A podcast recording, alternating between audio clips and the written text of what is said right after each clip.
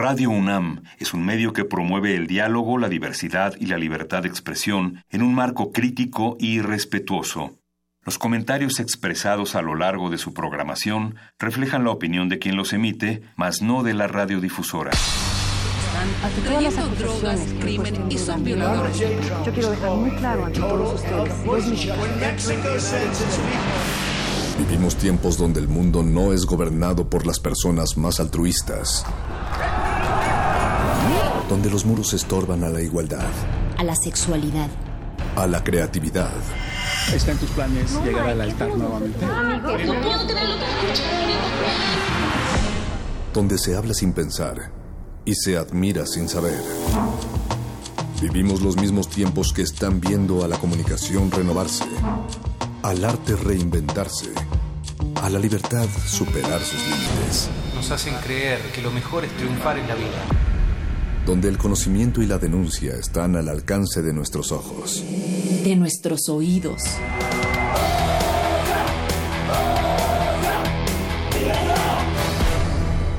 Resistencia modulada.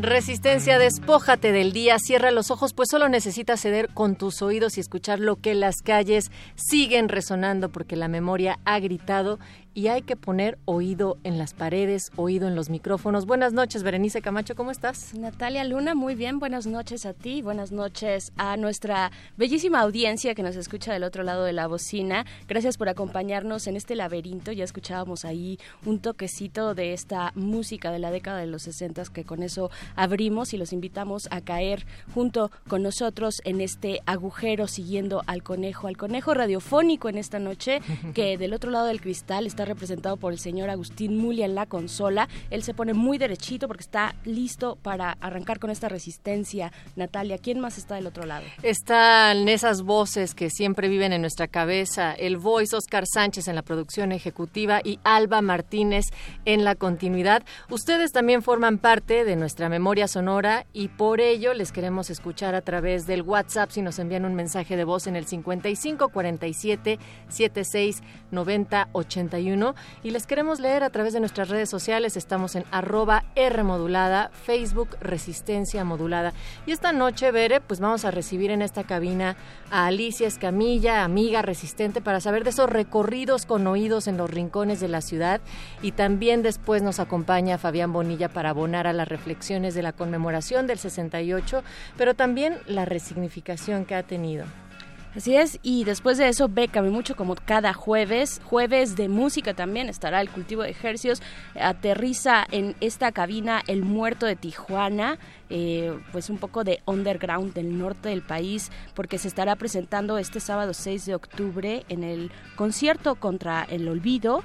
Eh, es una de las tantas actividades conmemorativas por los 50 años del movimiento estudiantil del 68. Esto va a ocurrir en distintas sedes, entre ellas Casa del Lago, eh, el Museo del Chopo también, pero también en el Centro Cultural Universitario, así es que pueden checar la cartelera y seguro los cultivos hablarán al respecto y profundizarán acerca de esta propuesta musical que se presenta este fin de semana aquí en la universidad. Y hay que decir que Resistencia Modulada va a transmitir desde este concierto de música contra el olvido, así es que estén pendientes este sábado.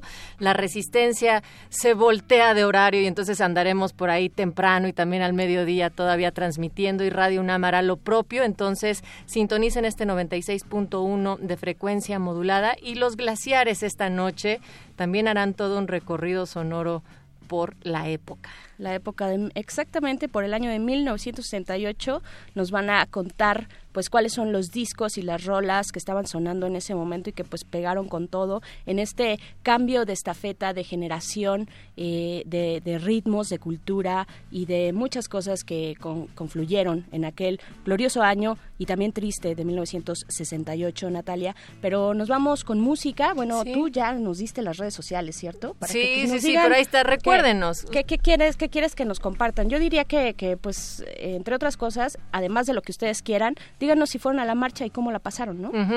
Y qué sonidos también han encontrado en toda esta jornada de conmemoración del 68, que además, por supuesto, de tener como eje central el 2 de octubre, tiene que ver con muchas otras cosas y también comprende otras latitudes que no necesariamente son solamente México.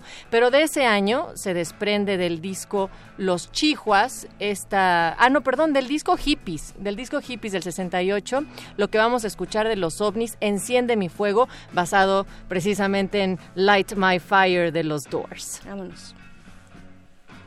Resistencia modulada.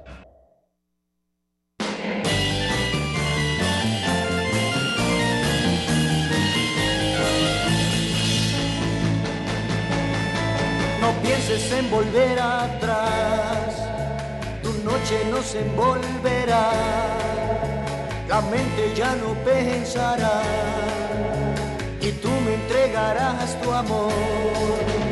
Mi fuego debes encender, mi fuego debes encender, las horas solo serán fuego.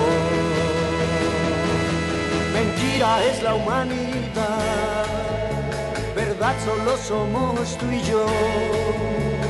Todo de mi ser tendrás y la muerte tal vez llegará. Mi fuego debes encender, mi fuego debes encender. Las horas solo serán fuego.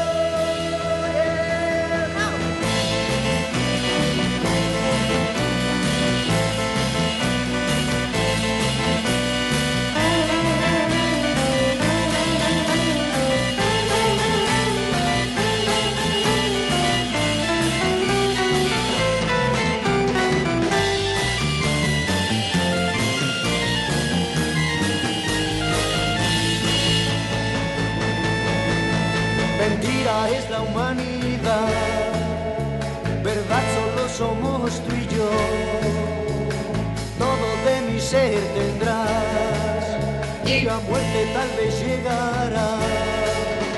Mi fuego debes encender, mi fuego debes encender.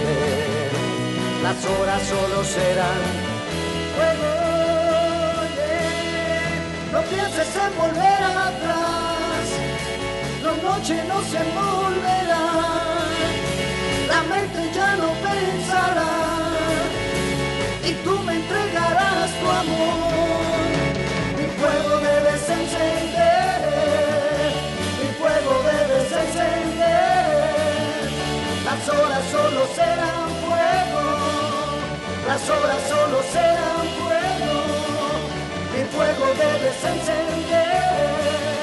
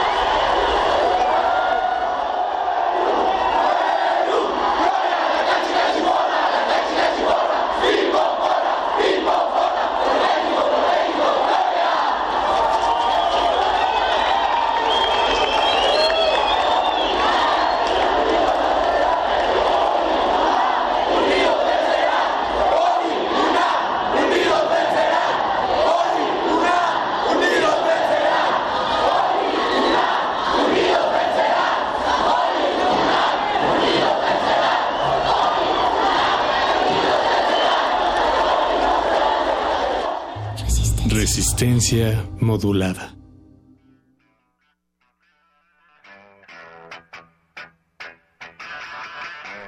Después de escuchar cómo se prendían los fuegos en aquel año de 1968, regresamos aquí a Resistencia Modulada, Natalia Luna y Berenice Camacho, porque ya está en esta cabina Alicia Escamilla. Ella es maestra en diseño y estudios urbanos por la UAM Azcapotzalco y realiza su tesis doctoral sobre el paisaje sonoro. Alicia, bienvenida. ¿Cómo estás? Gracias por estar acá. Eres ya parte de Resistencia Modulada. Has ido a esta cabina. Bienvenida. Ay, muchísimas gracias. De nuevo aquí estamos, aunque debo admitir que por primera vez estoy con Natalia al aire, lo cual eh, es particularmente especial porque resulta que ya nos topábamos de otros lares. Sí. Eh, y pues de nuevo gracias por, por recibirme aquí y sobre todo para seguir con estos temas sonoros. Sí, y temas sonoros también lo estaba pensando cuando estamos en este ejercicio de memoria colectiva y cómo en nuestro medio, pues precisamente lo sonoro es, es lo que nos remite tanto a estas eh, consignas, a cómo sonaban las calles en el 68, pero lo cual también relaciono con que ayer, por ejemplo, le estábamos preguntando a, los compadres de, Arquine cómo el espacio se convierte en guardián de memoria, pero también en transformadores de la historia. Alicia, ¿tú cómo percibes que existe una relación sonora también con la memoria y la transformación a través del tiempo? Yo creo que la memoria sonora nos significa en tal medida que va marcando los tiempos históricos de cada lugar. Es decir, a través de los sonidos creamos relaciones con el espacio, nos impregnan, nos habitan de alguna manera y esto va provocando que vayamos construyendo también memoria colectiva. Eh, cada espacio con el cual nos relacionamos a partir de sus sonidos, eh, pues creo que tiene una representación tanto individual como, pues sí, masiva. Y finalmente eh, los sonidos tal cual los vamos identificando y tal cual los vamos viviendo, van también dándole una característica especial a cada tiempo, a cada lugar, a cada historia, a cada suceso. Y pues eso al final lo podríamos resumir en, pues en eso, en memoria colectiva de sonora en este caso. Claro, sí, bueno, y hay muchas que habitan la Ciudad de México, muchos sonidos que habitan esta ciudad. Uno, uno terrible, pero muy afortunado, por supuesto, es el de la alarma sísmica, ¿no? Que creo que ha, marcado ay, no digas. Sí, no, no, no, no, no, nada, todo tranquilo. Ha marcado, pues, a estas generaciones también, ¿no? O sea, es un, es un sonido afortunado, aunque terrible, y, y nos va eh, y nos remite también, ¿no? Nos remite también a, a, pues, acontecimientos terribles. Pero bueno, estamos hablando del 68 y, y, y, y tú también eh, pues como exploradora de los sonidos urbanos, pues nos vienes a invitar a, pues a que nos sumemos, ¿no? A que nos sumemos en colectivo, porque en colectivo las cosas salen mejor. Alicia, eh, pues platícanos de este proyecto tuyo, Deriva Sonora Otoñal, el número uno, al parecer, volumen uno, ¿no? Exacto, en su primera edición. Bueno, para contextualizarnos un poquito en este tema, eh, vamos a recordar que ya es la tercera vez que estoy aquí con ustedes en el programa y hablando de este tema del paisaje sonoro. Todo, todo empezó con una cuestión de la, basura sonora, si no mal recuerdo. Después ya empezamos a entrar más en caliente con los sonidos y cómo tienen una connotación positiva y al mismo tiempo crean armonías, polifonías urbanas. Y fue cuando aquí se fue tejiendo poquito a poquito y de una manera espontánea, creo, natural, la inquietud de de que invitemos al, a la audiencia a que formen parte, a que se sumen, como, como dices, a que se sumen a, a colaborar y a sobre todo participar de la escucha consciente, de la escucha atenta, de tener una experiencia con el paisaje sonoro, en este caso de la colonia Roma Norte, que es el caso de estudio que estoy eh, abordando dentro de mi tesis doctoral. Y bueno, aquí la idea entonces es que va, va a haber una serie de sesiones de escucha, derivas sonoras, guiadas por aquí su, su mera mera.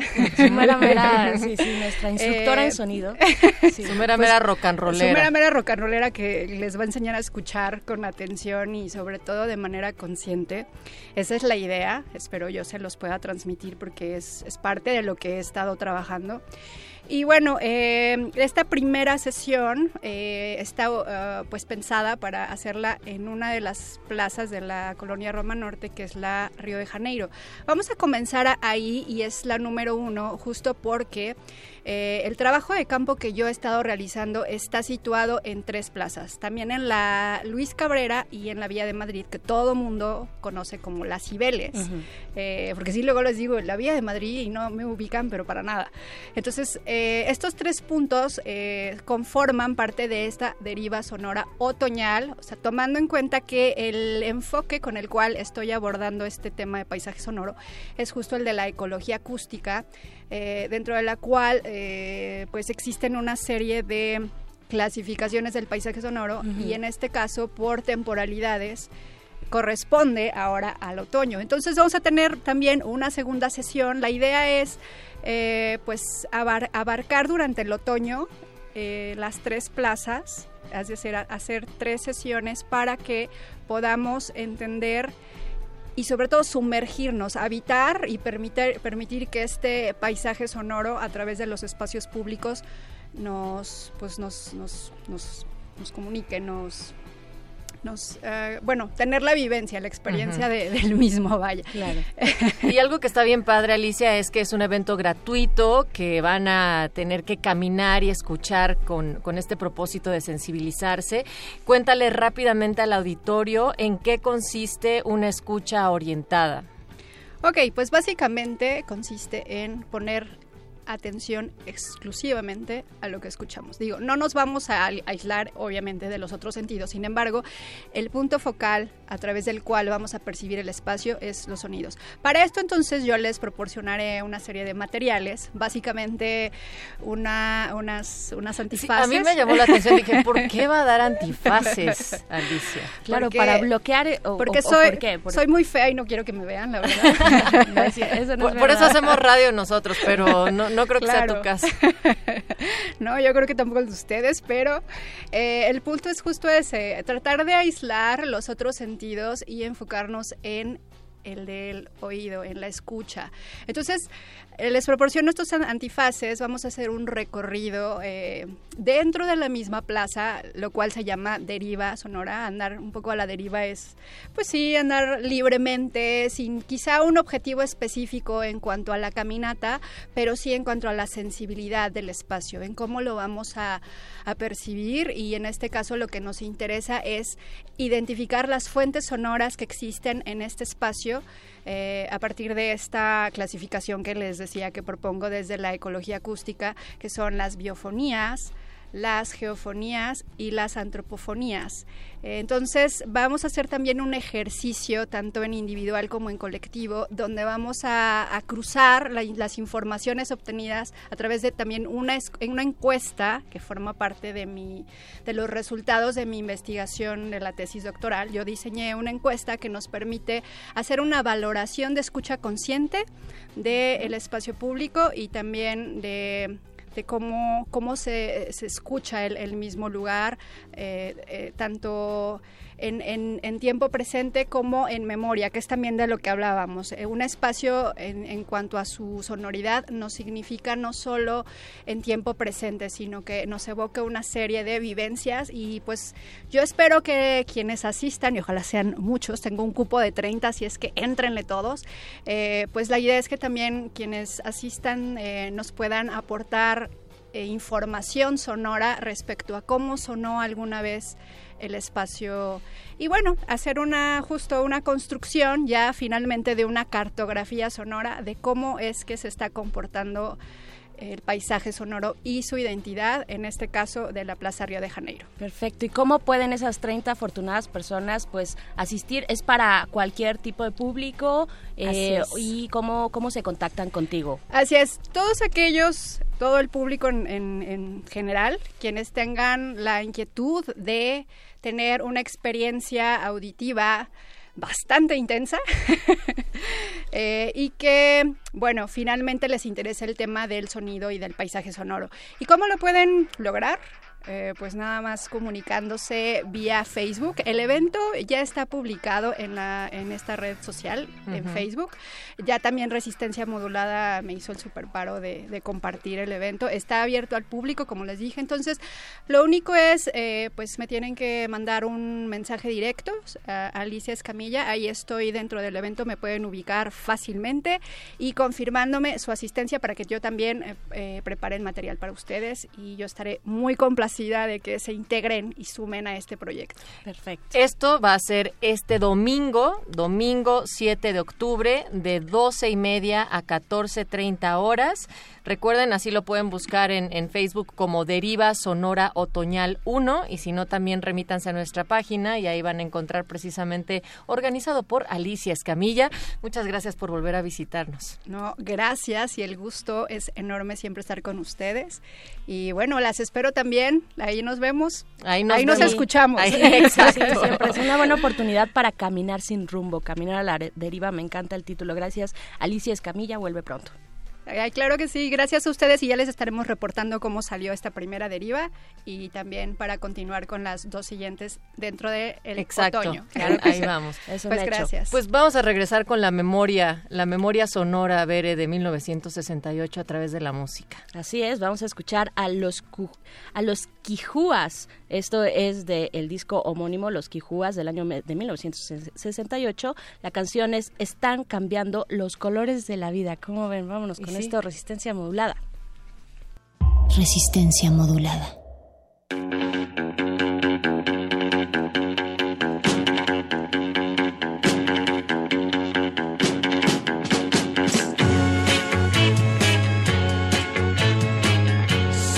quieres ser feliz, tienes que saber vivir. En la vida dinero no lo comprarás. Los colores ya van a cambiar, con el tiempo se van a acabar. Mira, mira cómo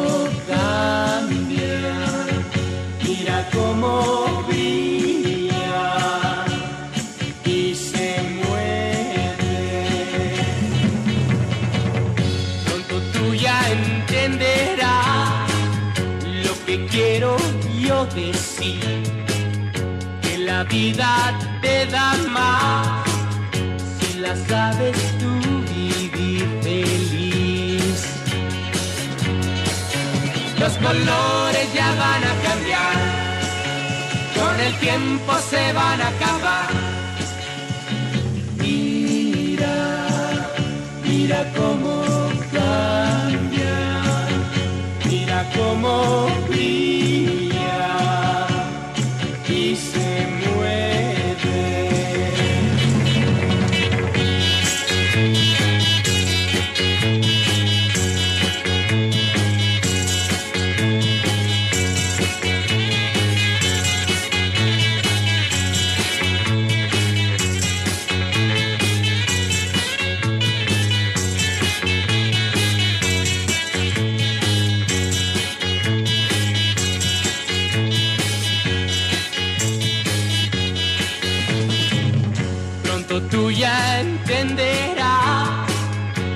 que quiero yo decir, que la vida te da más si la sabes tú vivir feliz. Los colores ya van a cambiar, con el tiempo se van a acabar. Mira, mira cómo cómo brilla y se mueve. Los colores ya van a cambiar, con el tiempo se van a acabar. Mira cómo los colores ya van a cambiar. Resistencia modulada.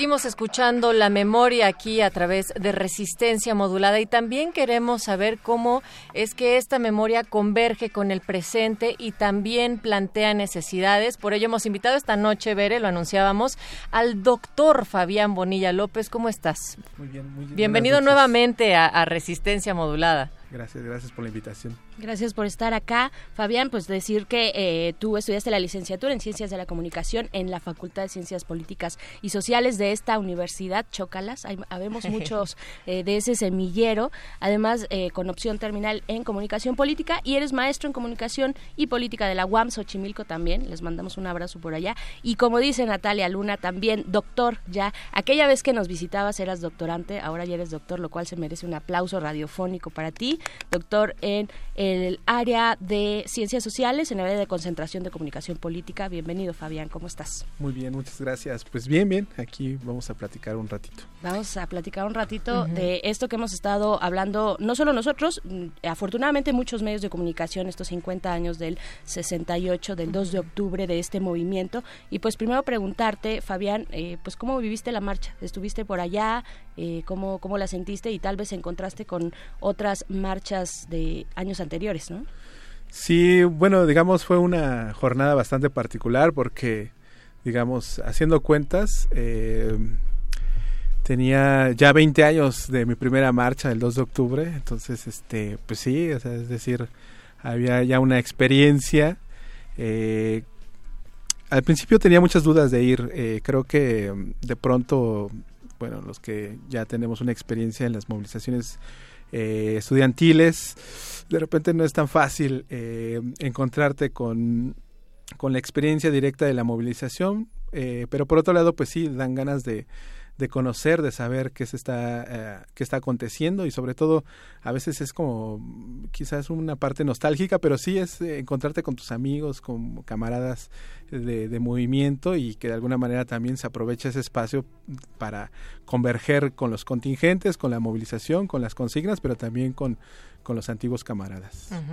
Y, hay muchos cruces, no sé si coincidas en eso, Fabián, ante estos 50 años que se conmemoran de historia, eh, se veían reflejados también incluso en ese acto concreto que fue la manifestación del 2 de octubre, lo apuntaba Mónica, ¿no? No solamente era la movilización estudiantil del 68, sino Nochistlán, Atenco, violencia feminicida, asesinato y desaparición de periodistas, eh, de colegas, pero también Ayotzinapa, ¿no? Como esa herida abierta desde hace cuatro años vuelve a movilizar a una sociedad ante la desaparición y la participación del Estado con estudiantes.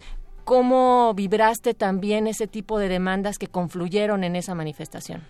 Claro, este, de alguna manera es eso, es, es digamos, el, eh, la marcha es, digamos, un, un significante abierto donde pueden entrar diferentes demandas, exigencias, eh, la memoria, el presente, pero de alguna manera todos coinciden precisamente en salir a las calles y tratar de, de, de, ponerle un alto a la, digamos, a la impunidad en este país, ¿no? De alguna manera es lo que marca en buena medida también las movilizaciones.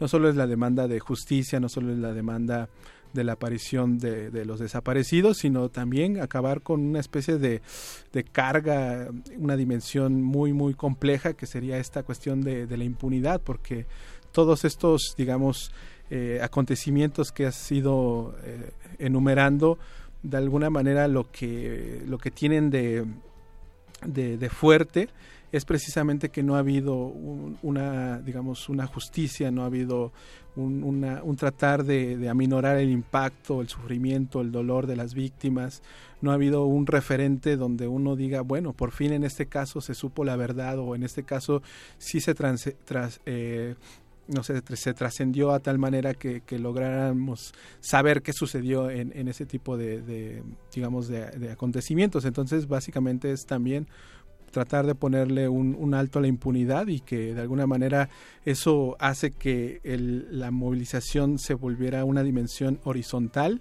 y que y donde caben muchas muchas de estas demandas y lo o sea lo también lo fuerte es eso que cada año o cada tiempo se van sumando otras entonces.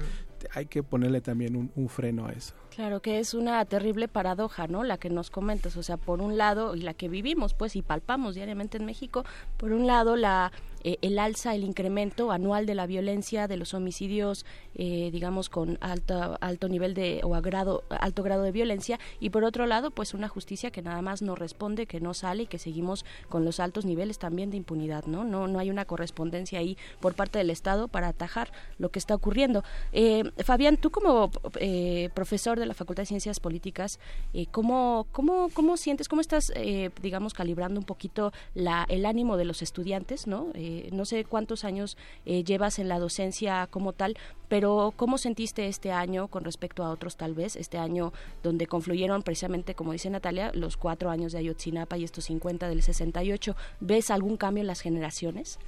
Sí, afortunadamente el cambio creo que es positivo en la medida que, eh, digamos, la movilización ha cambiado también de, su, digamos, de su fisionomía de sus, digamos, de sus actores, de los discursos, de, las consignas. Hay un recambio. Obviamente también se apela a, la memoria, se apela a, muchas expresiones que se han dicho por lo menos desde hace 50 años, pero por otro lado también te das cuenta de que hay, digamos, un, reflujo, una resignificación, una transformación de algunas dimensiones. Una de ellas es precisamente que se le dé la apertura a, las experiencias estéticas, al baile, al canto, a, la gráfica, ¿no? De repente eh, eso, eso le da una digamos, una dimensión carnavalesca a la marcha que creo que es necesaria, porque al final eh, sí vale la pena hacer la reflexión en cuanto que es una jornada de lucha, de cuestionamiento, de crítica, pero también es una forma de,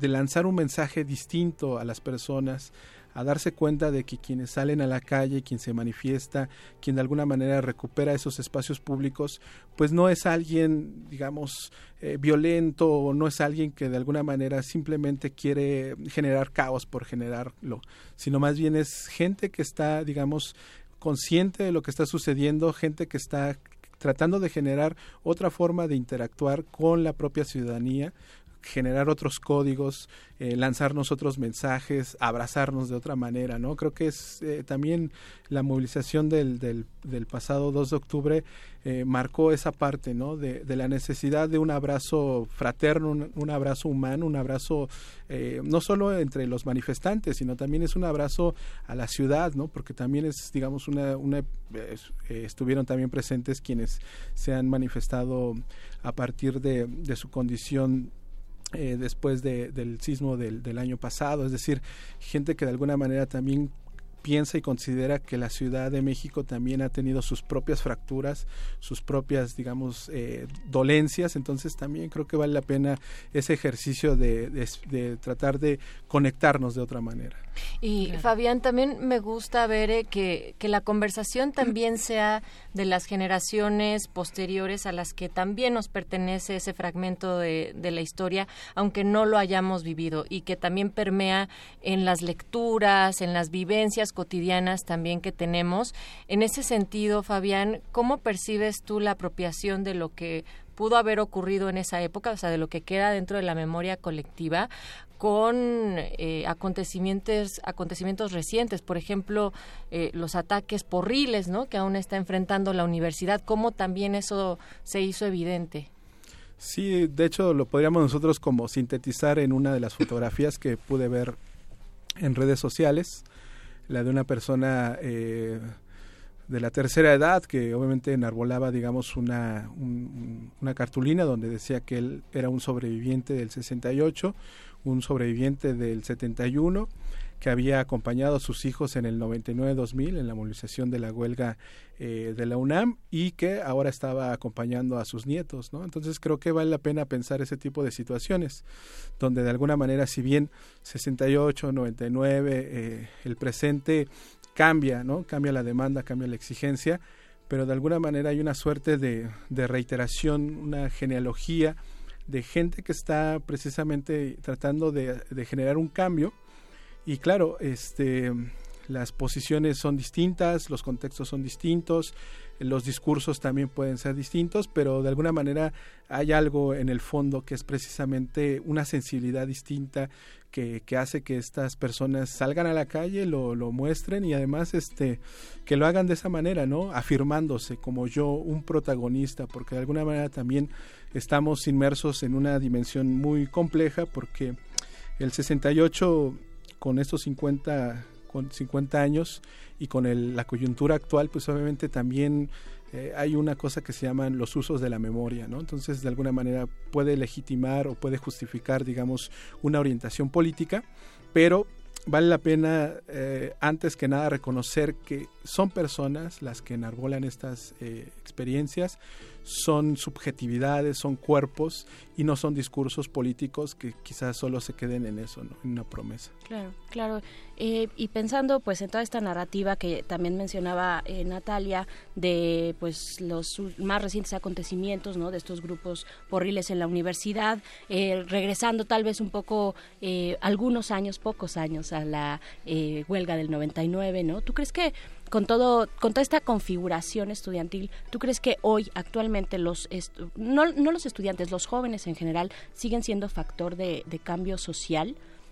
¿Cómo, ¿Cómo, lo ves? Pues de alguna manera el, la juventud, pensándola eh, en múltiples sentidos, pues obviamente eh, significan muchas cosas, ¿no? Uh -huh. eh, tanto puede significar el, el, famosísimo bono demográfico, como puede significar eh, una promesa, como puede significar el futuro, pero al mismo tiempo puede significar los riesgos, que pueden significar de alguna manera los peligros, ¿no?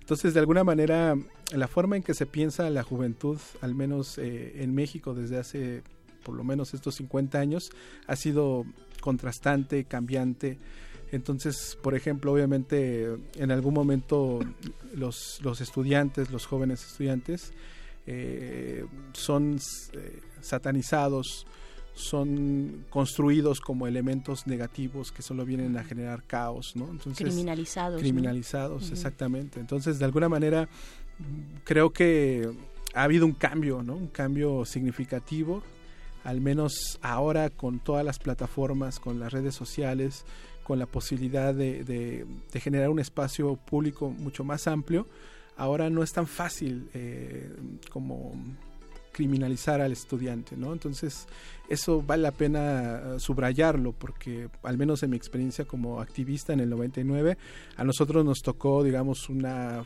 digamos una campaña de desprestigio muy fuerte que de alguna manera la propia sociedad no identificaba la diferencia entre un activista y un porro ahora es muy clara, es muy evidente. Eh, si bien el porro se puede mimetizar, se puede poner un jersey y que aparenta ser parte de la comunidad universitaria, sus actos violentos, su de alguna manera su el uso que se le da por parte del poder, eh, digamos, toda esta esta dimensión que se ha ido re, eh, subrayando, eh, de alguna manera nos permite por lo menos identificar, ¿no?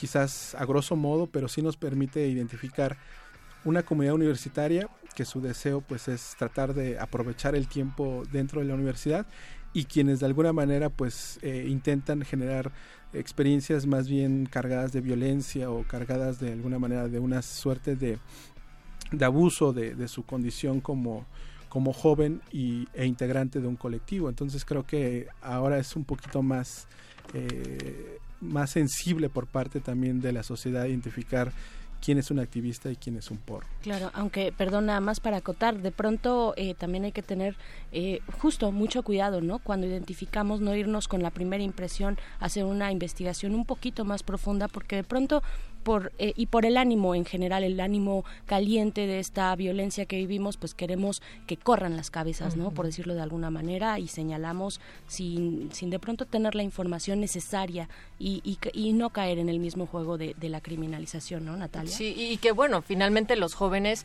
han tenido criminalización de distintas maneras en toda la historia porque representa innovar, creativos, romper con cosas que anteriormente no estaban ahí en otras generaciones, pero también estaba pensando cuando decías, Fabián, que tal vez en este momento no se criminaliza de la misma manera que, que por ejemplo, en el movimiento del 99, cómo ahora se le han dado distintas etiquetas. Ahora también a esta generación nos habían dicho que son apáticos, que no les interesa nada y que entonces de repente hubo un despertar a través del 19S. Yo, yo pienso, no me encanta eso porque digo, despertar, pues ni que estuviéramos dormidos o viviendo en otro país en donde las vejaciones hayan estado inexistentes en nuestra generación. Simplemente también se han transformado las maneras de organización. En ese sentido, con estas experiencias que, que has vivido y que has estudiado, como, como la del 68, ¿cómo ves que tendría que seguirse articulando la organización eh, entre jóvenes, entre los movimientos estudiantiles, para que sigan trascendiendo en la historia? Eso tiene que ver precisamente con lo que podríamos nosotros pensar como la dimensión política de esto. Eh, de alguna manera lo que podríamos nosotros eh, recuperar es el vínculo, es la interacción, es el, es el encuentro, es el contacto. ¿no? Eso va, marca, digamos, una, una diferencia. Entonces, eh, si apelamos a eso, obviamente una estrategia por parte del poder es precisamente construir eh, fricciones, conflictos, diferencias entre los, entre los jóvenes, entre los estudiantes. Eh, los porros en buena medida surgen a partir de ese, de ese referente, ¿no? de no generar la integración entre las diferentes eh, eh, escuelas de nivel superior, privadas, públicas. Eh, entonces, por un lado es ese. Por el otro, digamos, el ejercicio del poder en nuestro país ha marcado también una distinción entre los que tienen que llevar, digamos, las riendas de, la administración pública y el resto de la ciudadanía, que solo es, digamos, una, suerte de testigo de lo que puede acontecer. Entonces, experiencias como el 19S o, u otro tipo de experiencias marcan precisamente la posibilidad de, de, un encuentro, de un acercamiento, de una interacción, que obviamente puede estar mediada a través de las redes sociales o puede estar de alguna manera eh, eh, siendo totalmente cercana en, en la calle, cuerpo a cuerpo esas dos dimensiones son bastante interesantes eh, mencionarlas porque obviamente implica encontrarnos, implica hablarnos, darnos cuenta de que de alguna manera compartimos ideas, que podemos compartir un proyecto, que podemos definir, digamos, una, una posibilidad. Entonces, eh, lo, que, lo que vale la pena aquí es pensar los encuentros, ¿no? Eh, vivimos casi siempre desencuentros, la sociedad misma, la ciudad este, está totalmente atomizada, vemos al otro como un enemigo o vemos a alguien simplemente ajeno a, nuestro, a nuestra experiencia cotidiana, entonces de repente encontrarnos y darnos cuenta de que podemos hacer cosas juntos y que no dependemos necesariamente de una administración estatal o no necesariamente dependemos de un, digamos, de un tutelaje por parte de alguna autoridad, sino que nosotros podemos reformular propuestas y, diseñarlas. Creo que eso es también importante, ¿no? Y como dices tú, no es que estuviéramos eh, o que la juventud estuviera dormida, pero sí implica de alguna manera también reconocer de que hay discursos, hay toda una retórica de la pasividad, ¿no? Entonces, de la atomización, de la individualidad. Entonces, eso también genera a veces el, el, mejor mantenerme del otro lado, ¿no? Y no cruzar el, río, ¿no? Claro. Claro, eh, doctor Fabián Bonilla, vuelve pronto, por favor. Muchas gracias por haber estado acá conversando con la pues, Resistencia. Doctor, ya te lo podemos decir así. Muchas felicidades por eso. Gracias por esta conversación y me encanta, me encanta la forma en la que cierras. Muchas gracias por haber estado acá por volver a encontrarnos. vuelve pronto. Gracias. Claro, gracias. Y Natalia, ¿nos vamos con algo de música? Vamos a escaparnos. Escape Mustangs y llega, bécame mucho. Resistencia modulada.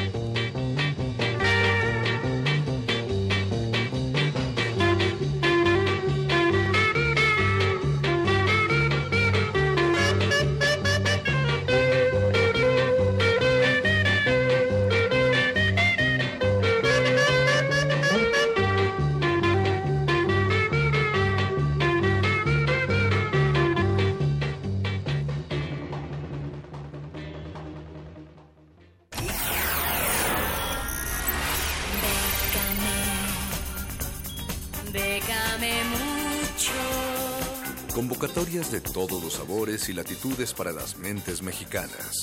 Toga y Birrete, especializados en resistir economías en decadencia. Décame mucho. Déjame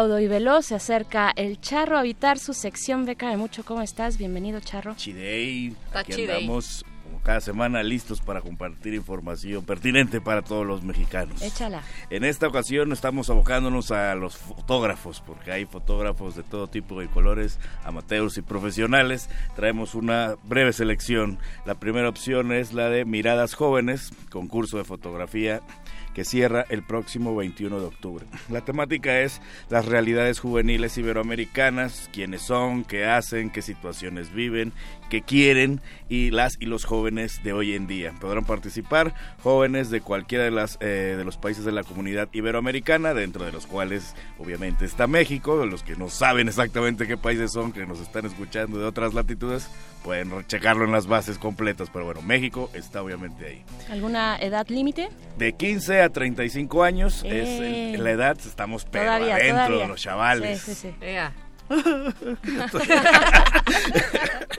Pero bueno, cada participante podrá inscribir una fotografía individual o una serie fotográfica conformada por un máximo de tres fotografías. De se van a seleccionar 10 obras finalistas, de esas 10 habrá un gran ganador, el cual recibirá un estímulo económico de mil euros, que la cotización del día de hoy son 22 mil pesos. Además, habrá otros eh, cuatro finalistas que les tocará un estímulo de 250 euros, que la cotización del día de hoy son 5.500 pesos mexicanos, cual no está nada mal. Fotógrafos amateurs, ahí es su oportunidad, ahora que todo lo, lo traen los celulares, tamagotchis, filtros y demás, igual les queda algo super chidey, y se llevan un chelín. ¿Habrá un celular que traiga Tamagotchi, Seguro, una aplicación. Yo creo que sí, lo voy a buscar, investigaremos. seguro. Por favor, para el lo que puedas próximo, pensar, bécame. hay, Pero a hay ver, aplicaciones. mucho ruido, poca imagen. ¿Cuál otra? Está también el concurso internacional de fotografía Diferentemente Iguales. Este cierra el próximo 9 de noviembre a las 12 del día según el horario de Chile, para que lo tengan claro, no se vayan a ir con la finta. Esta convocatoria es internacional y podrán participar personas con, nacionales, o se refieren en Chile, o residentes en alguno de los países miembros de Iberrutas, que se refiere también a Iberoamérica. México, pues está ahí, como ya dijimos en la convocatoria anterior. Podrán participar fotógrafos, tanto amateurs como profes- pro- profesionales mayores de 18 años. Aquí, aquí sí entramos porque nada más es el parámetro mayor de edad. Se deberá presentar un proyecto conformado por entre 3 a 7 fotografías y la inscripción es en línea. Los formatos específicos los pueden checar en las bases completas. Y la consigna que debe de tener o la temática es de diferentemente iguales. Entonces, pues es esto, invita a registrar todo lo que tiene que ver con el ámbito laboral, el aprendizaje, prácticas, manifestación cultural, todo lo que traduzcan a las comunidades migrantes eh, dentro de los países que los acogen. Órale. Entonces, Buenísimo. con esa temática pueden ya echarle vuelo a sus fotografías. Y aquí hay tres premios. Eh, el tercer lugar eh, son 700 dólares americanos, que al, al cambio del día de hoy son 13.300 pesos. El segundo lugar, 1.000 dólares, que son 19.000 pesos. Y el primer lugar se lleva 1.500 dólares, que son 28.500 pesos. Sin embargo, los ganadores recibirán el equivalente a esa moneda según el tipo de cambio vigente en la fecha de emisión de la transferencia. O sea que si sube el dólar pues les va a tocar más todavía, ¿no? Porque les van a pagar lo que ese día cotice el dólar. Perfecto. Todo depende del Telecam, ¿verdad? Sigan pendientes y de los acuerdos. Eso pero, un montón de cosas pero más, bueno, pero crucemos los dedos. Ojalá, ojalá. ¿Qué más, Charro? Y por hoy la última que traigo es la del décimo certamen internacional de fotografía.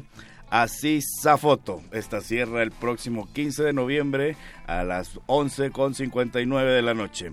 La participación también es internacional y está abierta también a fotógrafos profesionales y aficionados de todo el mundo. Y hay cinco categorías o cinco temáticas a las cuales pueden participar. Una que es tema libre, otra que es tema infancia y o maternidad, otra que es tema de naturaleza, tema sonrisas y tema mascotas. La técnica está a discreción de los fotógrafos Sí, aquí hay sonrisas cuando dije ¿Eh? lo de...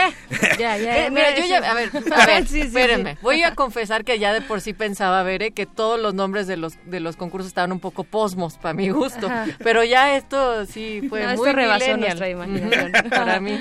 Tema mascotas, porque las mascotas también hay que registrarlas. Vámonos, con Charro, cariño. Bueno, la técnica fotográfica es a discreción de los fotógrafos, es libre.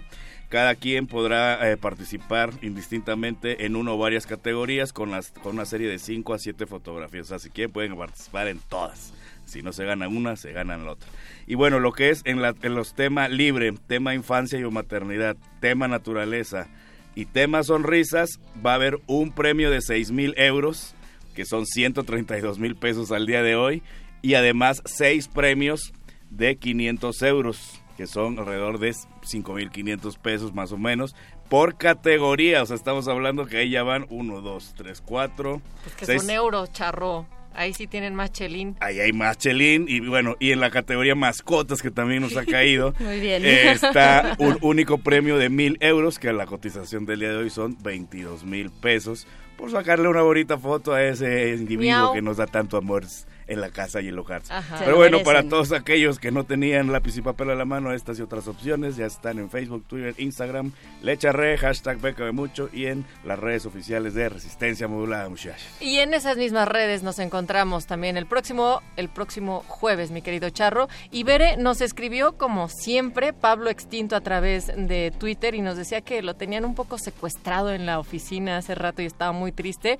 pero espero nos haya podido escuchar. Pero algo. ya está seguramente Sí. aquí en la Resistencia para escuchar el cultivo de ejercios, que es lo que viene a continuación. Pero hoy sí los vamos a dejar con una rola. Esto se llama Oye de Three Souls in My Mind, un disco de 1977 de eh, pues el disco titulado Es lo mejor, así como esta resistencia modulada. Gracias Natalia, gracias a la producción. Quédense aquí hasta las 11 de la noche. Nos encontramos pronto, Berenice Camacho. Chidey. Resistencia modulada.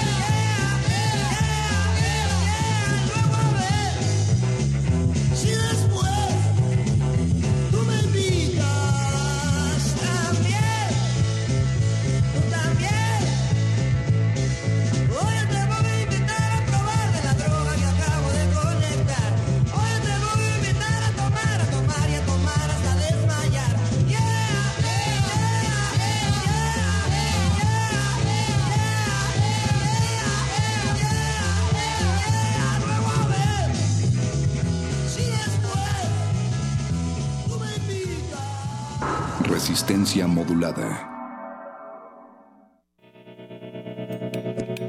Universidad Nacional Autónoma de México. La Universidad de la Nación.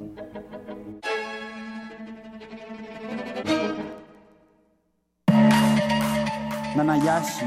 Keshmak ate atial. As manhãs da facão. Will not strangle. Morto dans les Matistemo.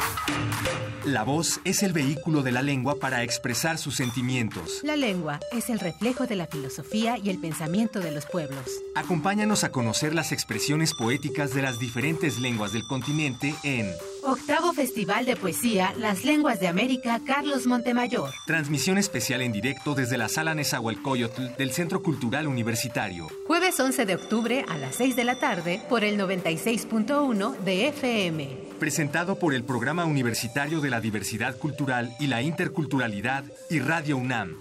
Experiencia Sonora.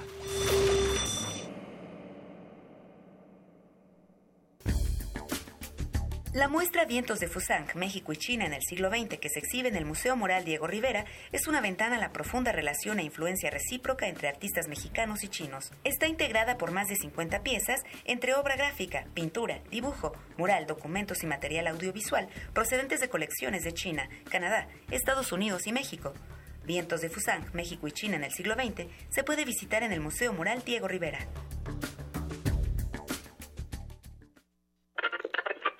La radio puede ser un aparato que enciendes o apagas. O puede ser una plataforma cultural enteramente a tu disposición. Tú escoges. Ahora ya puedes descargar la aplicación móvil oficial de Radio UNAM en tu celular. Programación en vivo en AM y FM. Acceso al podcast de nuestros programas. Notificaciones de los eventos en la sala Julián Carrillo.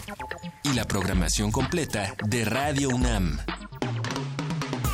Búscala como Radio UNAM Oficial desde Play Store para Android o en iTunes y App Store para iOS. Radio UNAM Oficial. Experiencia sonora de bolsillo. Resistencia modulada.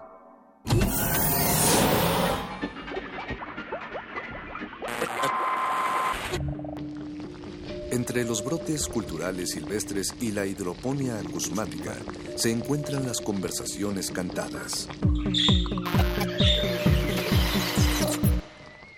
Estudiamos el milagro de la música libre en el aire. Cultivo de hercios. Frescura en la flora musical.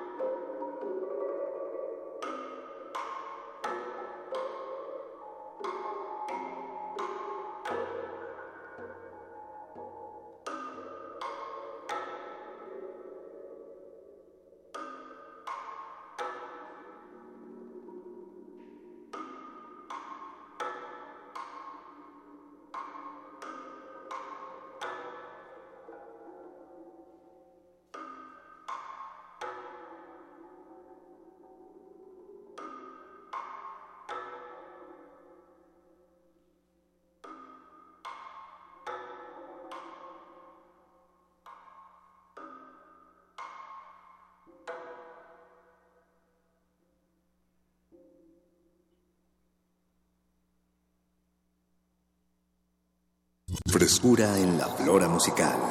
Cultivo de Jercias.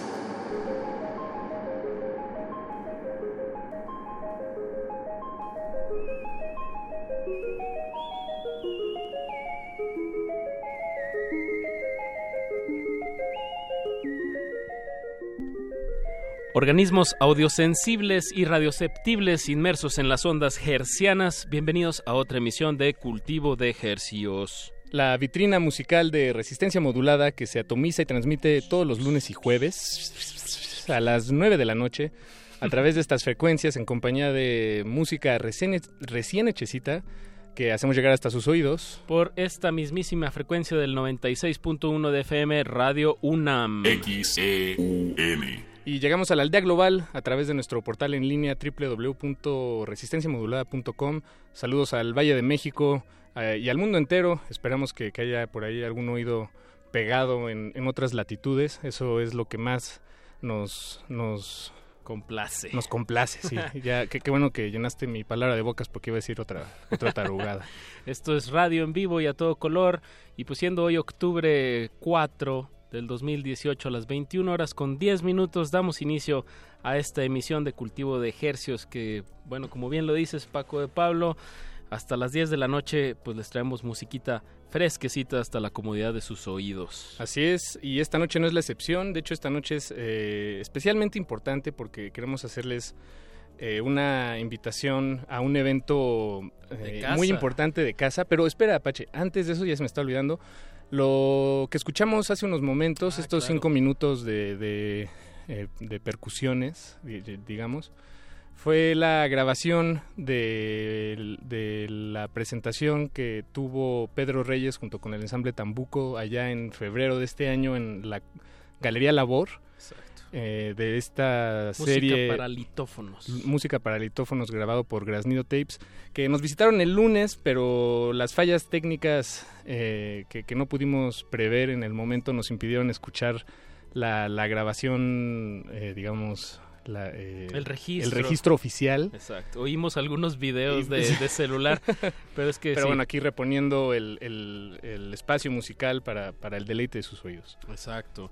Y bueno, ahora sí, hoy Paco, ¿qué va a pasar de aquí hasta las 10 de la noche? Pues este sábado, sábado 6 de octubre, se llevará a cabo el- este festival de música titulado Música contra el Olvido. Es un evento de casa que se llevará a cabo en el Centro Cultural Universitario, ahí en el estacionamiento 3. Y pues será todo un día desde las 11 de la mañana hasta las 11 de la noche, me parece. Eh, lleno de actos, de música y además actos musicales de, de todas las latitudes de este país y de todos los estilos. Bueno, digo todos por por, por eh, No, economía sí. de palabras, Va a haber rap, surf, eh, Eh, son. son, Va a haber rock and roll, jazz. Va a haber pues muchas muchas cosas, inclusive pues esta noche tenemos a uno de los de los platos fuertes de, de este evento de música contra el olvido que se celebra este sábado. Así. Eh, nos- en esta noche nos acompaña aquí en cabina nada más y nadie menos que el muerto de Tijuana y nos da un enorme gusto eh, tener la oportunidad de charlar con él. Le abrimos los micrófonos al muerto de Tijuana. Bienvenido, muerto. ¿Cómo estamos? maricón! Aguanta, ratita bisexual, no me quemes todavía, déjame ladrar primero. Eso. Sa- Saludo a todos, Paco, Apache. Eso. Disculpen que los haya encontrado beso y beso. No, todo bien. Pues los, los micrófonos son todos tuyos, muerto. Eh, estos micrófonos de, de Radio UNAM, pues para eso son, para eso los pusieron, para eso los usamos. Qué, qué privilegio este, estar con ustedes, gracias por el espacio. Este espacio universitario, hereje, ateo, Cristo satánico. Ahora sí, como decían ahorita, música para todas las, todos los gustos. Celebro yo la gran apertu- apertura que hay hoy con las redes, con, con toda la información de YouTube. Al habernos ya eh, la dictadura de Televisa y de TV Azteca, celebro que haya tanta expansión, tanta propuesta ahora. ¡Hijo loco! Completamente de acuerdo, muerto. Creo que estamos en la misma página.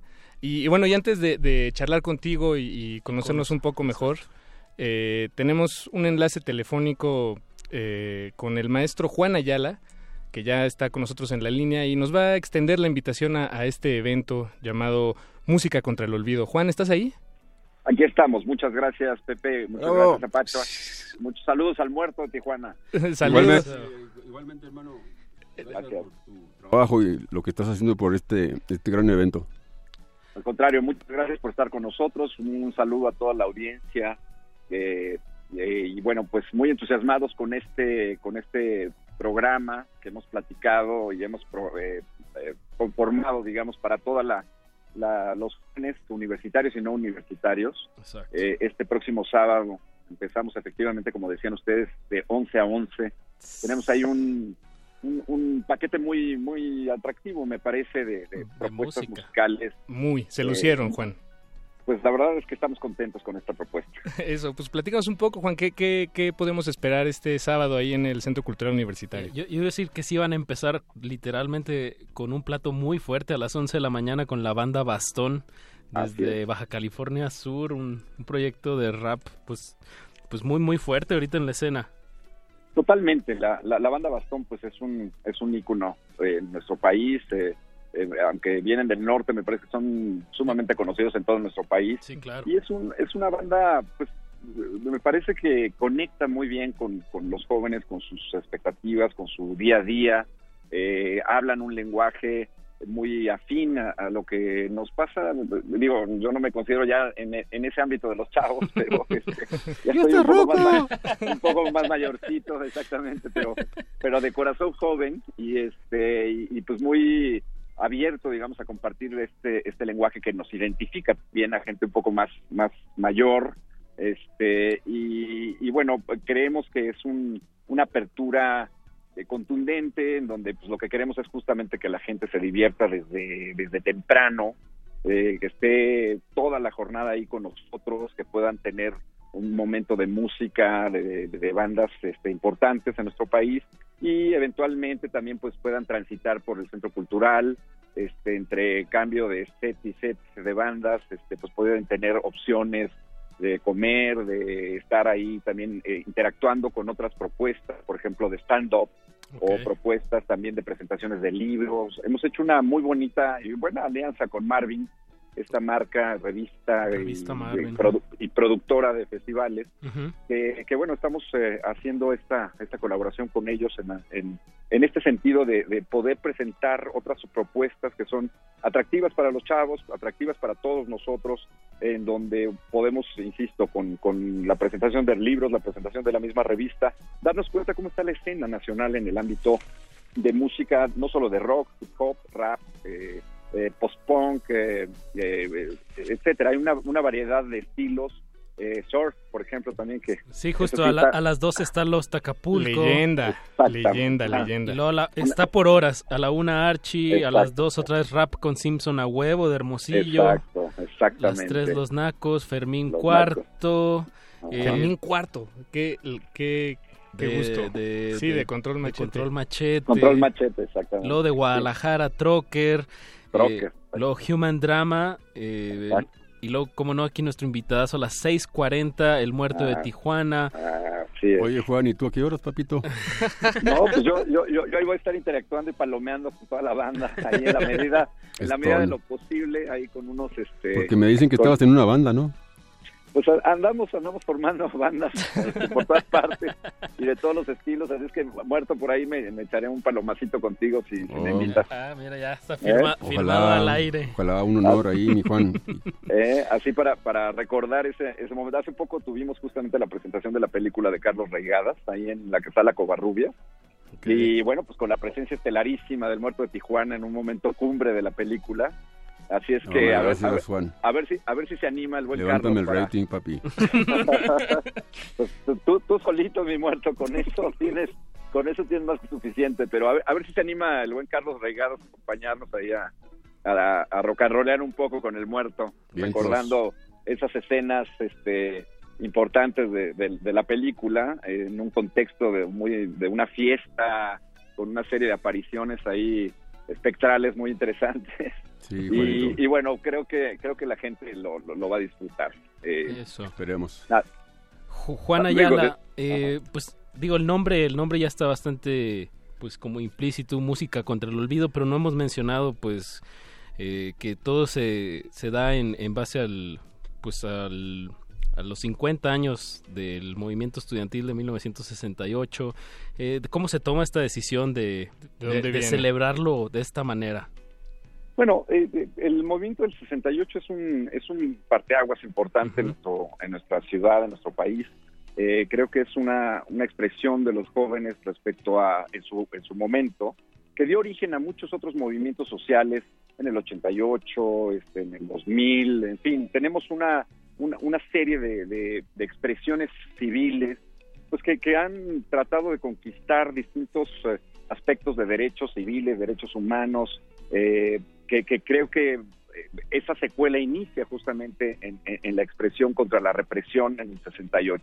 Y lo que hemos querido hacer eh, es pues, tener una variedad de actividades eh, muy pues muy interesantes, desde coloquios, este, vamos a tener una ópera, en fin, esta expresión de música contra el olvido justamente representa esta intención de reflexionar sobre, sobre el estado social en que vivimos, a través de la música, a través de las eh, expresiones artísticas que en este caso pues conectan con un público joven, otro público tampoco, también no tan joven, pero que sí eh, de alguna forma se, se expresa, se, se divierte, se, eh, y, también hace una pausa para reflexionar qué nos ha pasado en estos últimos 50 años. Eh, no, no, no, no porque tengas 25, no, no eres consciente de, de, de dónde vienen los derechos que tú hoy o estos jóvenes han, han alcanzado, han conquistado, pues, a través de varias generaciones, ¿no? Y este tipo de festivales me parece que sería impensable hace efectivamente 50 años.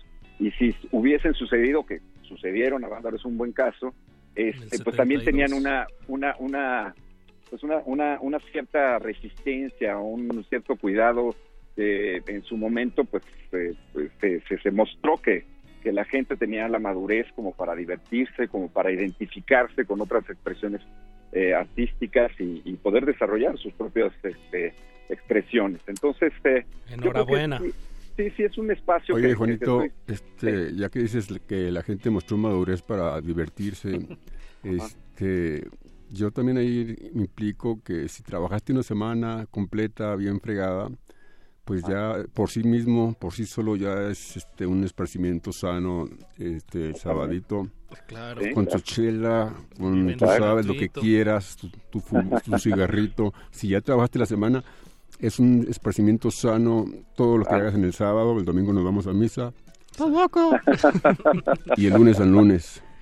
Pues, recuerden, música contra el olvido, este sábado 6 de octubre a partir de las 11 de la mañana en el estacionamiento 3. del Centro Cultural Universitario. Además, eh, eh, no sé si ya lo dijimos, pero pues obviamente es gratuito y abierto para todas las edades. Y nos, no, no, nos faltó mencionar tres bandas eh, que cierran la internacional Sonora Balcanera, la, la Suite Bizarre y Jonás de Plastilina Mosh. Doble bravo.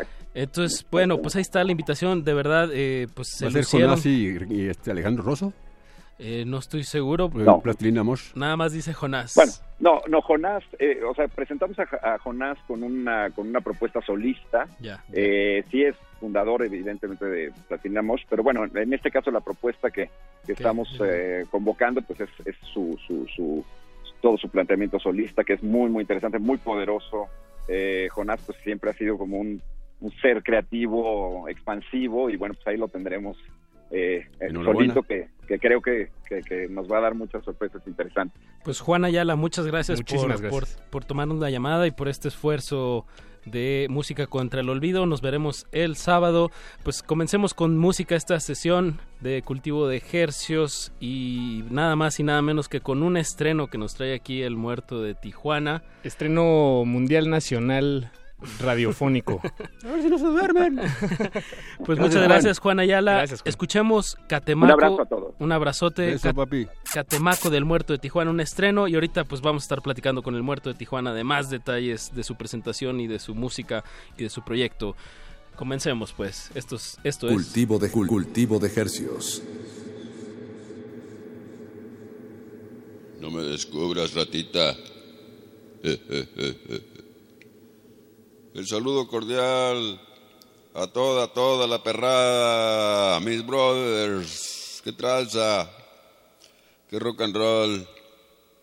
Su amigo el muerto de Tijuas les trae estas canciones. Ojalá que les gusten y no les asusten, Padre Santo. Ahí les va la primera, se llama Catemaco para toda la banda de Veracruz, para todo México y los confines. Mientras le tomo la tequila, músicos, ahí los alcanzo.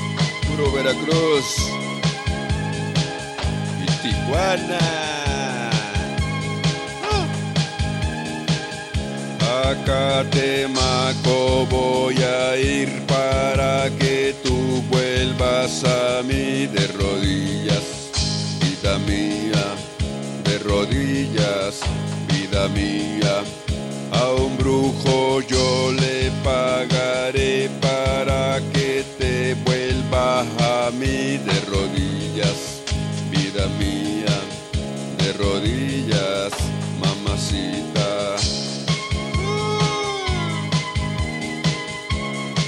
De rodillas, mi reina.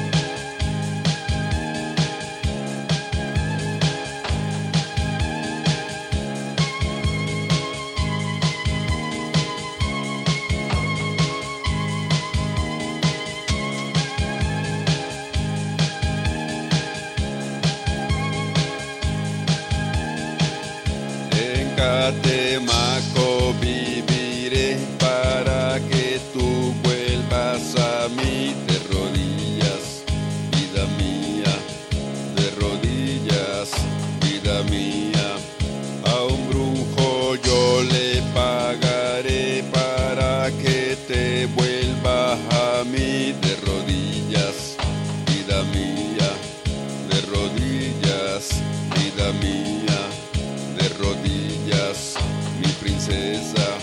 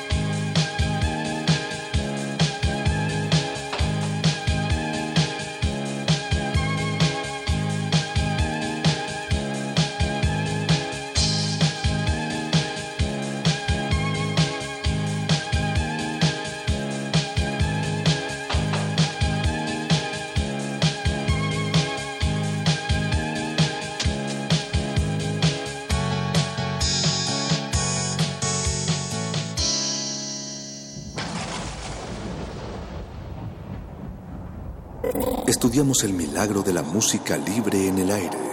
Cultivo de Jercias.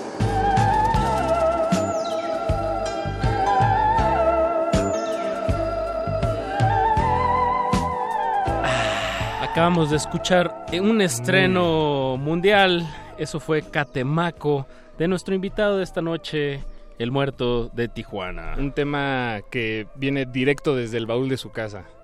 Sí, hermanos, este, como estaban soltando toda la sopa ahorita en, afuera de cámaras, ¿no? Sí, sí, como sí. dice aquí este el Apache, pues deja algo para la hora buena. sí, no, no, no. No hay que quemar todas las balas. Las balitas. Pues platiquemos sobre la historia de, de- de tu proyecto, Muerto. Eh, tengo entendido, bueno, Muerto de Tijuana, que ahorita estás viviendo entre la Ciudad de México y Tijuana, pero tú eres originario de Chihuahua, de Delicias. Pues fíjate Apache que la historia de este proyecto, eh, de este indio, su servidor, este, pues es una historia que me recuerda que eh, eh, hemos existido personas que la hemos perreado más que este el Via Crucis de- del tradicional o del histórico Jesús Cristo. A veces el, el- el creyente piensa que es el tope, el sufrimiento que tuvo Jesús Cristo, pero habemos personas que, que la hemos perreado. Tal vez yo me considero entre esas que la han perreado más. Física y, y espiritualmente.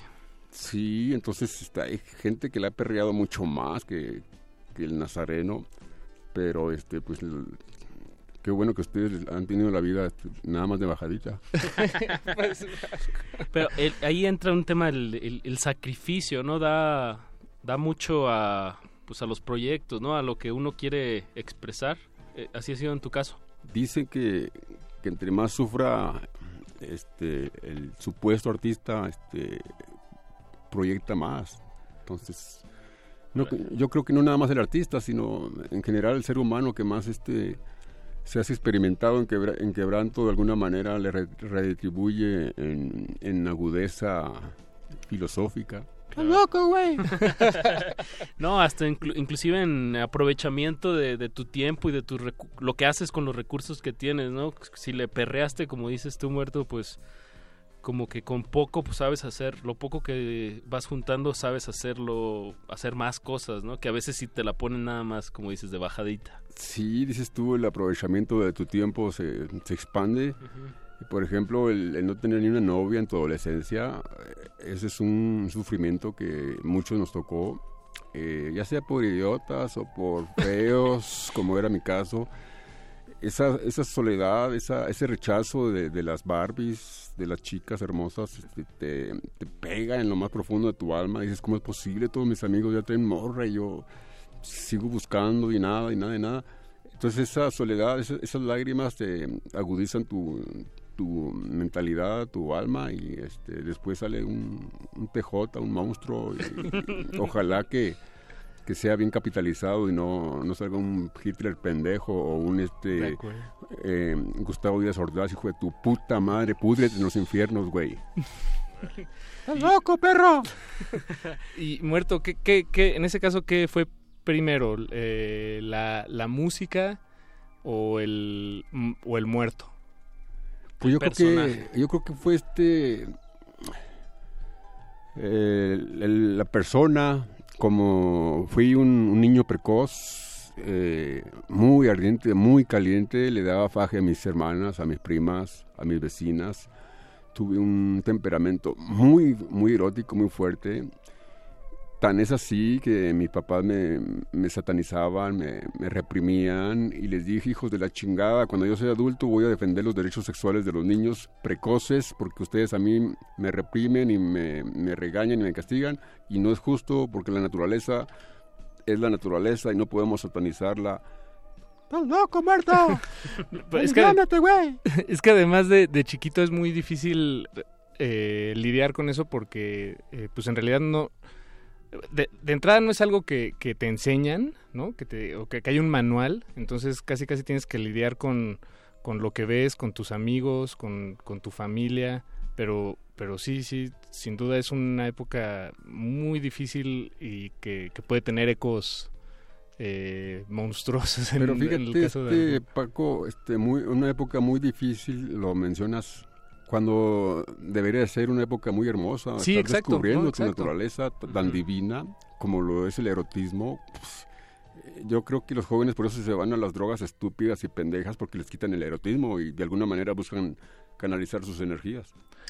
Que además erotismo no es necesariamente, este, no, no, o sea, el erotismo no es, no es malo en sí, ¿no? O sea, es todo, todo lo contrario. Buenísimo, eh, nada más este se requiere este, información para no haber, hacer embarazos este, precipitados o enfermedades venéreas. De ahí en fuera, pues es una energía tan grandiosa, tan pura, que lástima, lástima que el credo y las iglesias cristianas este, lo hayan satanizado. ¿no? Sí, sí.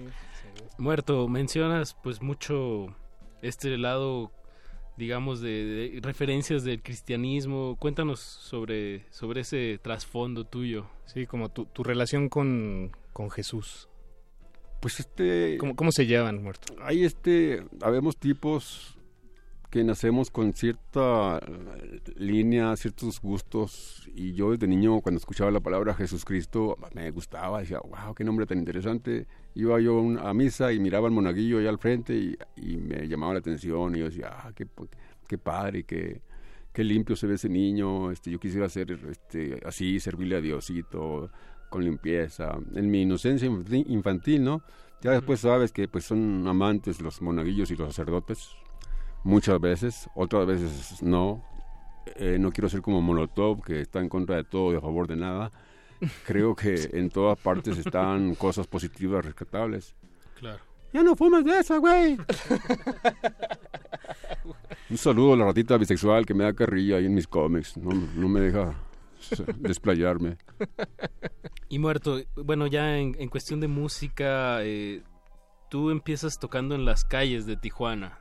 Eh, ¿Ese es tu primer acercamiento a la música o, o sucedió antes en, no sé, en... cuéntanos cómo fue tu acercamiento a, a la música? Pues sí, fue en los cultos de la iglesia cristiana que este, me enseñaron los hermanos a tocar la guitarra y empecé ahí con las alabanzas a Cristo, a Jehová. Me aventé ahí ocho años de, de cristiano fanático. No miraba televisión, no escuchaba radio. Me perdí la época de la lambada, caray, porque yo escuchaba la canción de la lambada y mi corazoncito Se quería mover. palpitaba, pero los pastores, eh, cuidado ahí, esto es mundano, esto es diabólico, amén hermano, amén. Y entonces esa, ese fanatismo que yo padecí después me hizo volverme un crítico a, a esa mafia, ¿no? A esa tristeza y, y pues ahí está el monstruo que les está ladrando aquí. ¡Viejo Joto! El muerto de Tijuana. Y ya en, cu- en cuestión de, de, de tú tocar, con, salirte a las calles con tu teclado y hacer tus composiciones, ¿eso, eso de dónde nace? ¿De qué necesidad eh, espiritual? Pues dicen que el hambre es cabrona y cuando ya no tuve trabajo en, en los talleres de hojalatería y que ya no, no me daban empleo, pues dije, ¿qué hago? ¿Qué hago? Pues ¿qué haces? ¿Sabes tocar teclado, guitarra? Pues este, tienes tres canciones ahí en el Beliz, pues sácalas y vete a un tianguis y pon una charola allí y, y- y sé, el mendigo del rock. Y pues me resistí varios días, pero ya cuando no, no aguanté el hambre, que chingue a 20, yo me voy.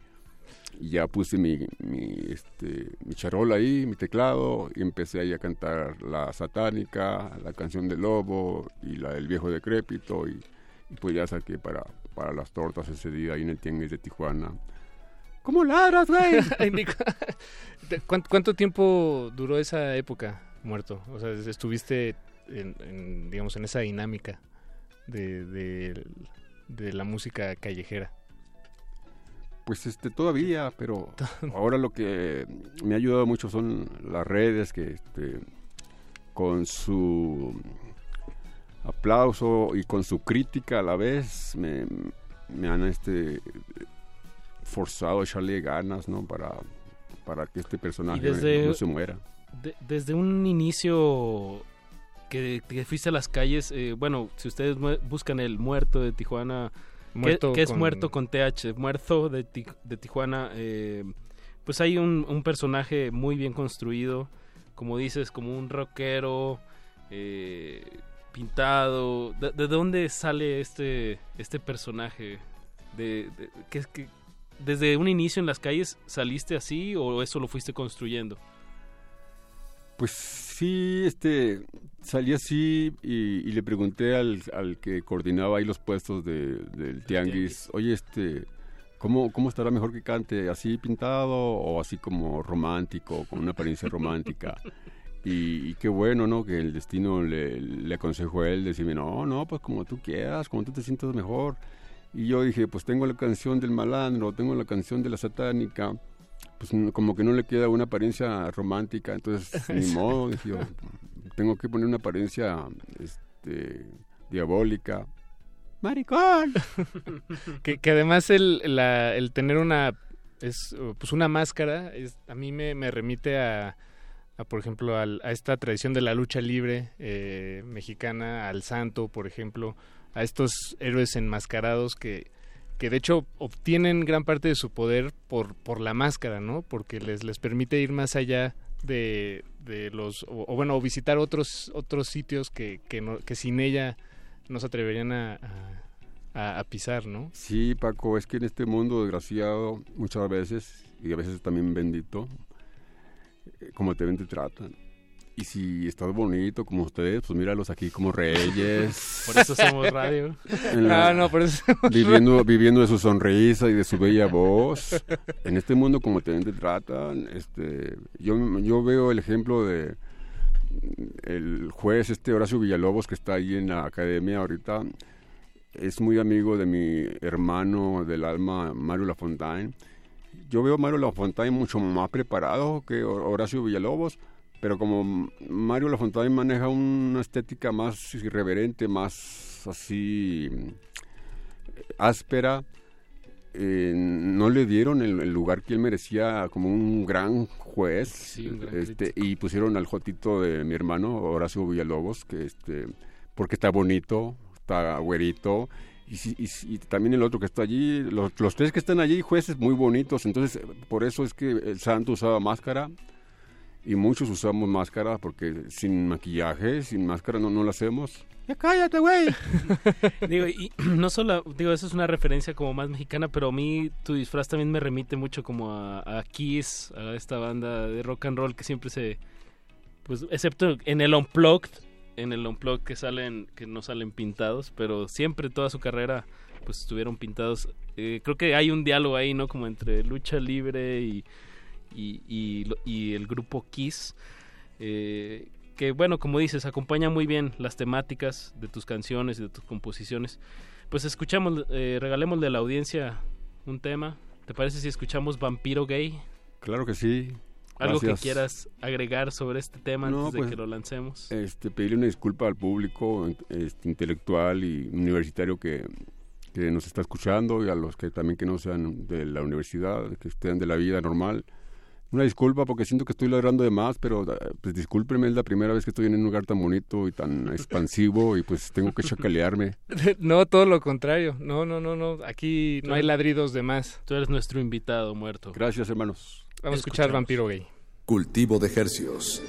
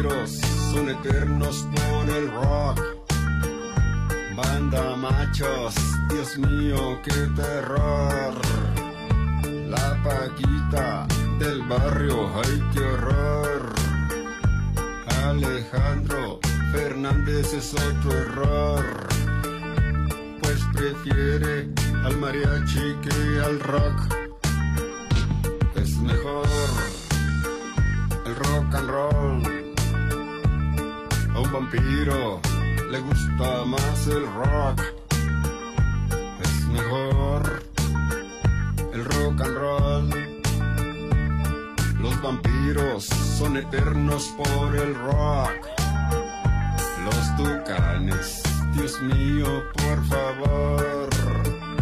Música ranchera, la salsa y el danzón. Eso es plaga, yo quiero rock and roll. Elvis Presley, resucita por favor. Es mejor el rock and roll.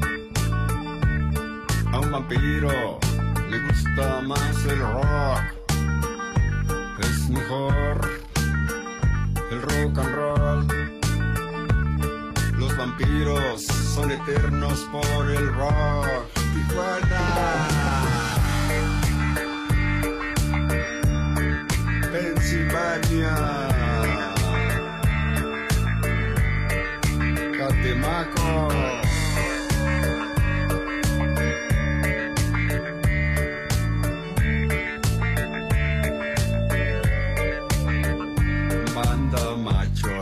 Dios mío, qué terror. La paquita del barrio, ay, qué horror. Eso es plaga, yo quiero rock and roll. Elvis Presley, resucita por favor. Oh, Bob Marley, resucita por favor. David Bowie, resucita por favor. Michael Jackson, resucita por favor. Jim Morrison, resucita por favor. Vicente Fox, chinga tu madre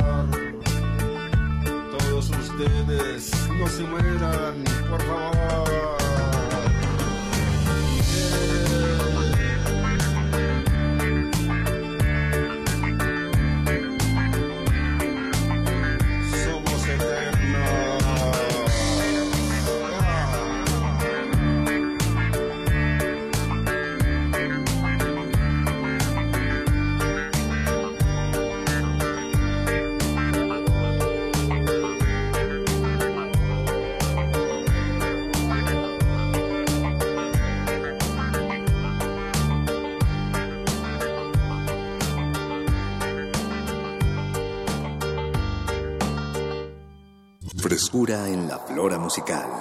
Cultivo de Jercias.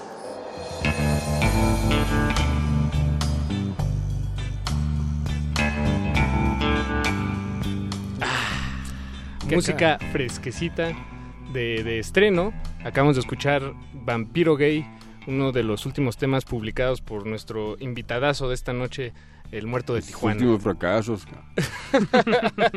No, este, este- particularmente este track, bueno, la, la producción se oye muy, muy, muy bien. Eh, ¿Con quién le hiciste, Limpiecita. muerto?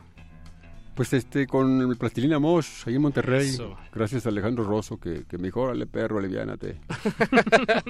No, gracias, sí- gracias, sí- Rosso. Sí suena, sí suena muy bien esta producción.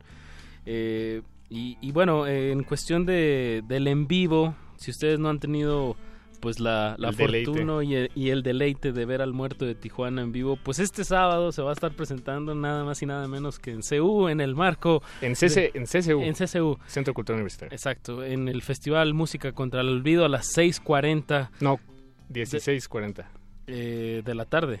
Pero las 16 son las 4. Eh, ¿No? Póngase de es, a la- es a las 6.40 de Ah, la perdón, tarde. perdón, no. Yo, yo de tonto. No, yo, sí. yo de tonto. Todo bien, Paquito. Pero bueno, empieza desde las 11 de la mañana con la banda Bastón. No le hagas esa madre, güey. ¿Qué, qué va a acontecer este sábado? ¿Qué, qué tienes preparado para el show muerto? Pues este eh, convivir con la energía universitaria, este, absorber esa, esa luminosidad, esa luz, esa energía que tienen ellos, absorberla y yo este, otorgarles la, la poquita chispa que, que mi padre, Jehová Dios de los ejércitos, me ha dado. ¡Pinche fanático! este, ah, pinche ratita, cómo me das carrilla. Este, pues cada quien, ¿no? Eh, yo creo que vamos a ver ateos, herejes, satánicos, Herejas. herejas, gays.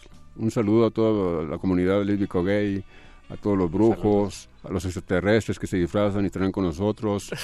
Entonces que, que haya esa apertura, celebremos esa apertura, esa, esa libertad de expresión que no nos pudo callar el hijo de su puta madre de Gustavo Díaz Ordaz. Púrete en los infiernos, quiero una cárcel póstuma para ti y una cárcel también para tus familiares, porque es una simiente de víboras, con perdón de las víboras. Eh, para que escarmienten los, los que quieran hacer otra cosa igual, que muerte a la hoguera o, o otro dictador de estos no lo vamos a aguantar nunca más y también los familiares que la paguen para que escarmienten los pinches dictadores estúpidos, oscuros, satánicos. Ya, ya, muerto, aburres. no, pues... Eh, te va a subir el azúcar, güey. Mejor tener una...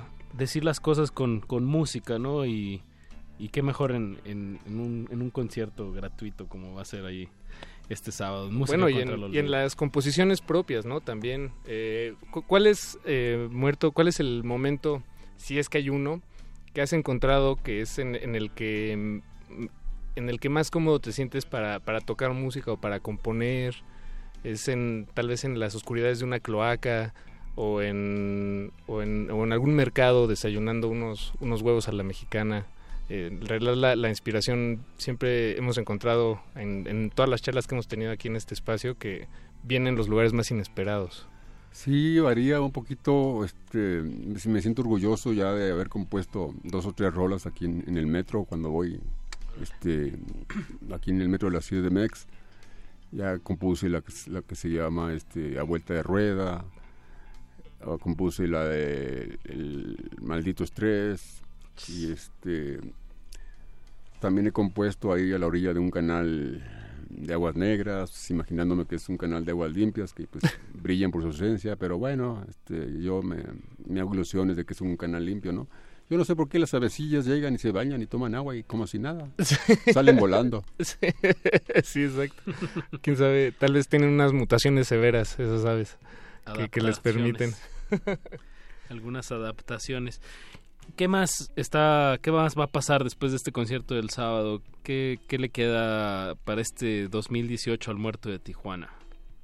¿Qué, más hay de, shows o de materiales por sacar? Pues este, estamos eh, llevando a cabo la gira porno del muerto, Rock 3X, este, levantando la bandera del erotismo.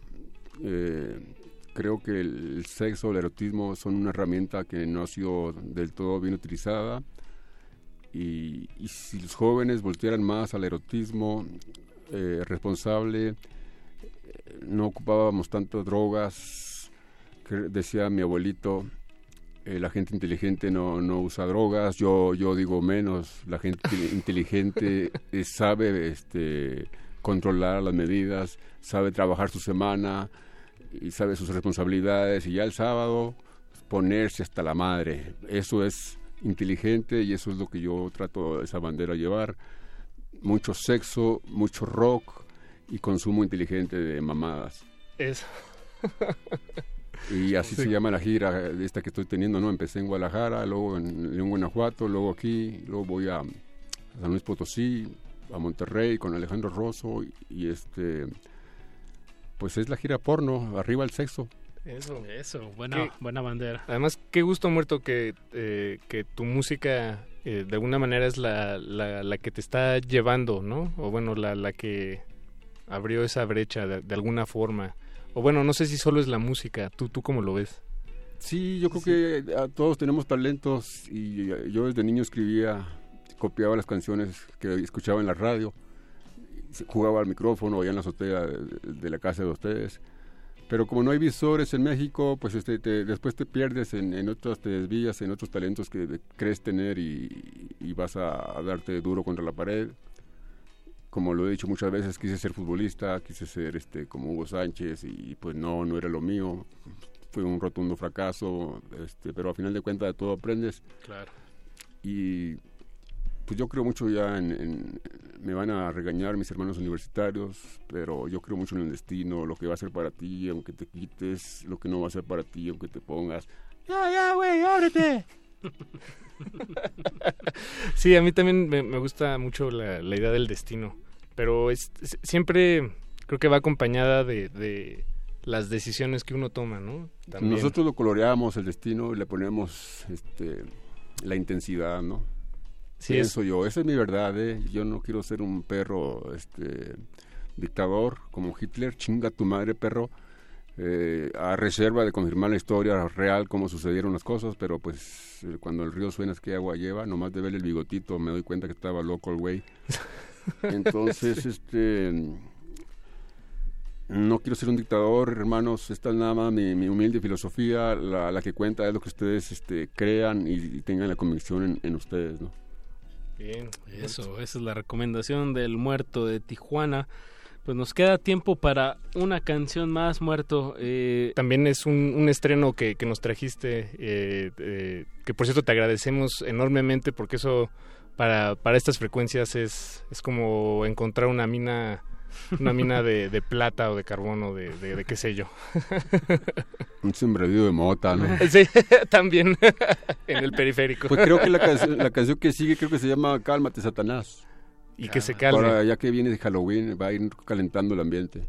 Y, y que, que, se, que se tranquilice y se relaje un ratito. Y le baje tres rayitas el puto. Bien, pues escuchemos este tema del muerto de Tijuana. Muchas gracias por, por acompañarnos, muerto. Muchísimas gracias, muerto. Y pues muchas Hombre, al mucha contrario, suerte en la gracias, gira- Apache. En la gira 3X y en tu presentación de este sábado, no se lo pierdan. Aquí, eh, digo, bueno, en, eh, aquí en la ciudad universitaria. Ahí en centro. CCU, Centro Cultural Universitario, estacionamiento 3, ahí eh, por el... Pues ahí está el MUAC, MUAC. ahí está la Sala Nesa, es un espacio muy, muy bonito, el Universum, todo... eh, eh, visítenlo también cuando ha- haya evento o no. El Pero- espacio escultórico. El espacio escultórico. Pero bueno, este fin de semana ahí estará apareciéndose el muerto de Tijuana, que, que pues esta noche nos, nos enseñaste, muerto, que las apariencias engañan, sin duda. Oh, pero pues muchas gracias y ojalá que le tiene la canción 5, que creo que es la de Cálmate, Satanás. Y si no hay, a ver, ahorita vemos. Sí, Ok. si, si no es, nos dices y la, la- ¡Estás la loco, buscamos. Es radio en vivo, todo se vale. Muchas gracias, muerto. Gracias, Apache. Eso. Gracias, Pues con- Paco. Con eso nos despedimos de esta emisión. Nos escuchamos el Gracias a próximo todos. lunes a las 9 de la noche. Y no le cambie porque sigue la, la Glaciares hasta las 11. Y nunca le cambie de Radio UNAM. No, Deje nunca le que se cambie. acompañen. Siempre acompáñense por Radio UNAM. Cultivo de hercios.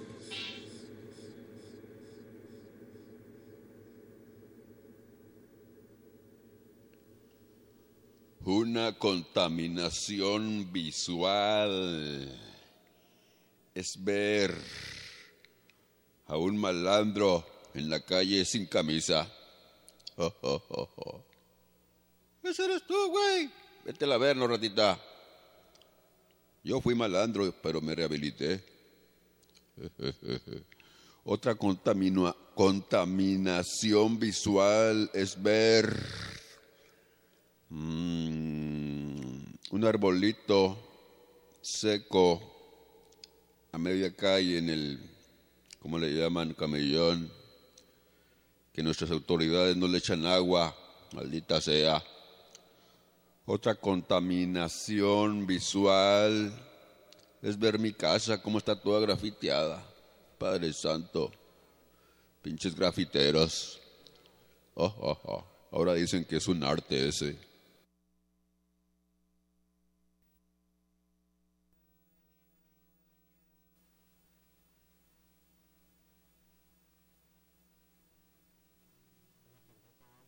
Cultivo de hercios.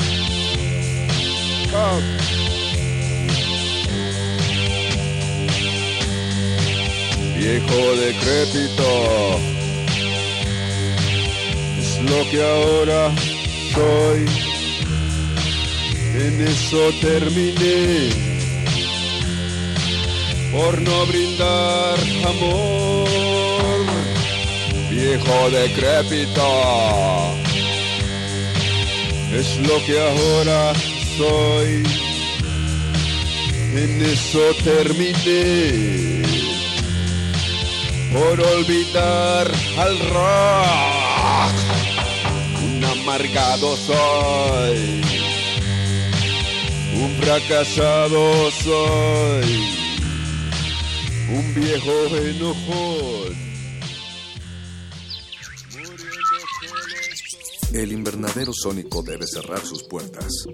Un procedimiento de rutina. Respira. Vuelve. Cultivo de hercios.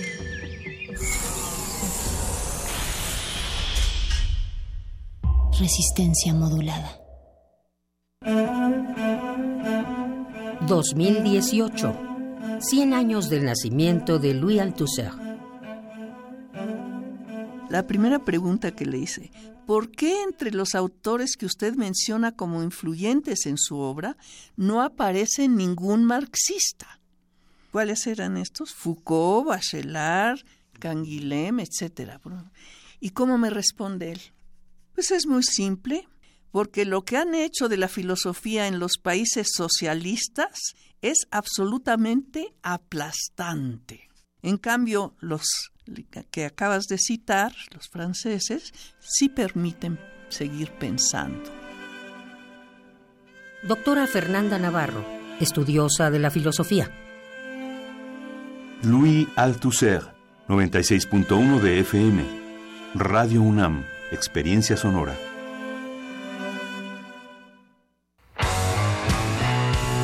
Los alquimistas abrieron un libro y encontraron la clave. No conseguirás conmover otros corazones si del corazón nada te sale. Desde entonces, musicalizan historias. Sé parte de esta novela sónica. Conoce a El Fausto. Presentando el álbum Resiliente, viernes 5 de octubre a las 21 horas en la sala Julián Carrillo. Dale rock a tu vida. Sé parte de Intersecciones. Radio UNAM, experiencia sonora.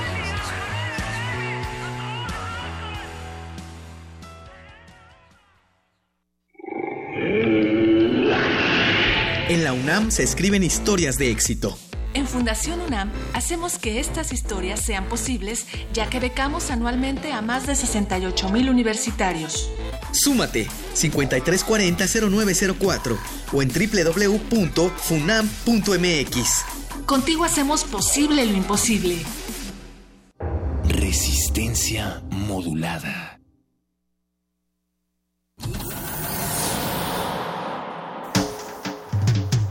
Congelamos la noche sobre las bocinas para que cristalice en tus oídos. Fractalizamos los sonidos para tender puentes imaginarios. Glaciares. Túneles infinitos para el fin del mundo. Abuelita, soy su nieto. Nothing can stop me, abuela. One day I'll have to put it all alone at the beginning of this film. Glaciares. With a long piece of black leader. At least they'll see the black.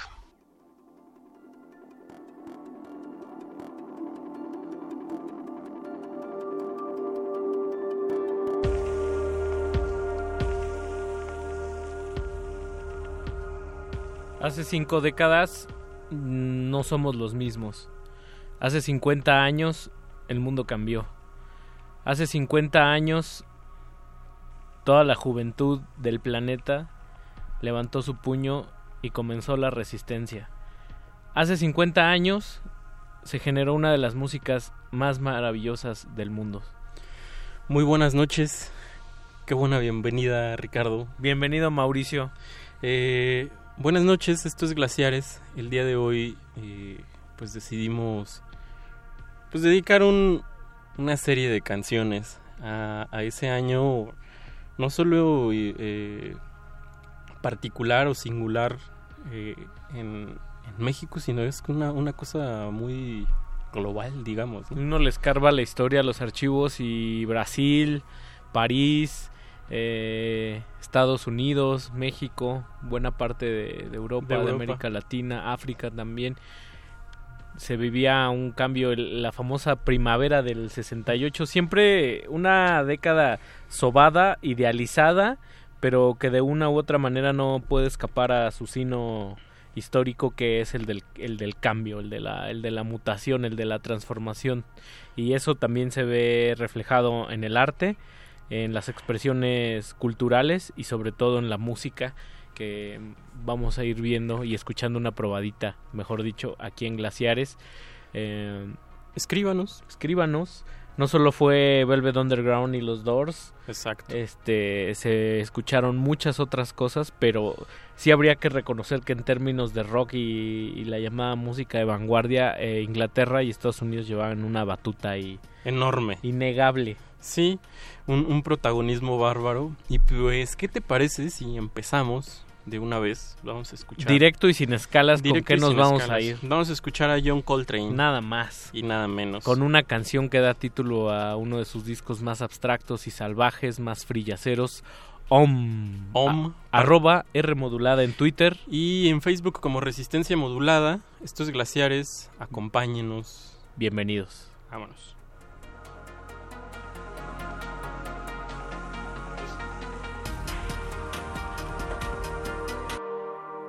Glaciares.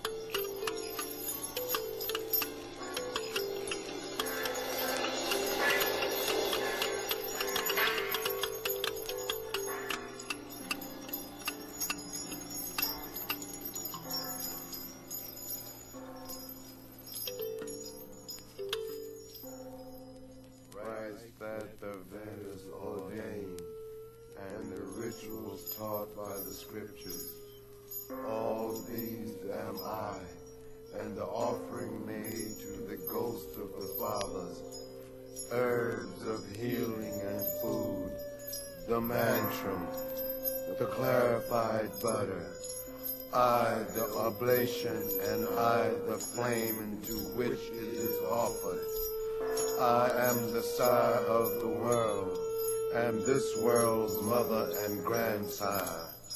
I am he who awards to each the fruit of his action. I make all things clean.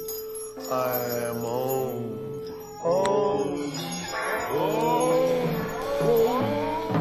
everybody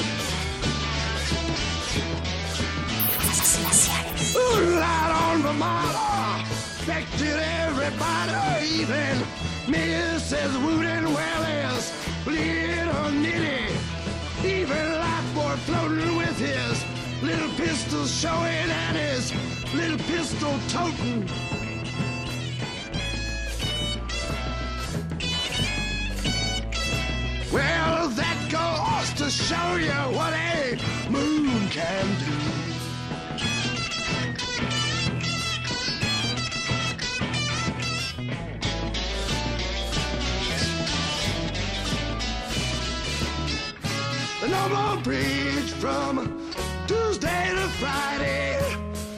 Everybody's gone. High society.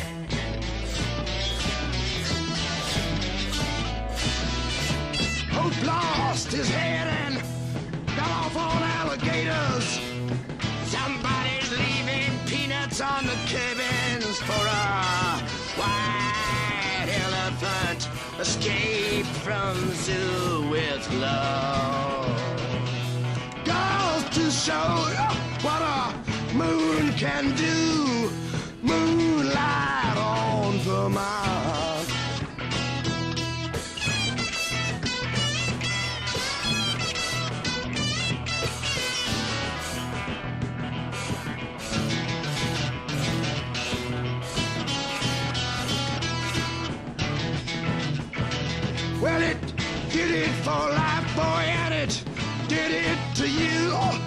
It did it to Zoo, and it can do it for me, and it can do it for you. Moonlight on Vermont.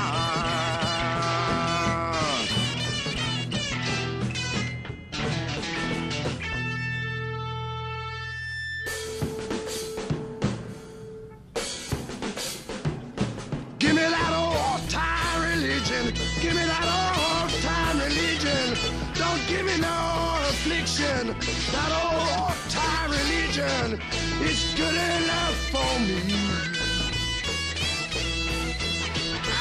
It's good enough for you.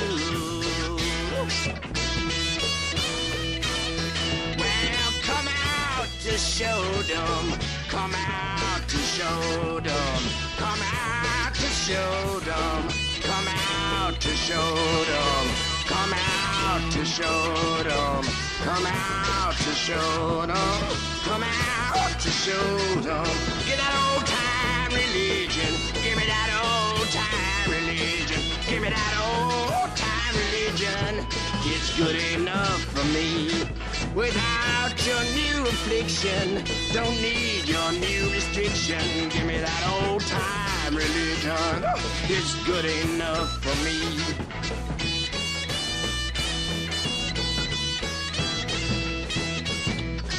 Moonlight on Vermont.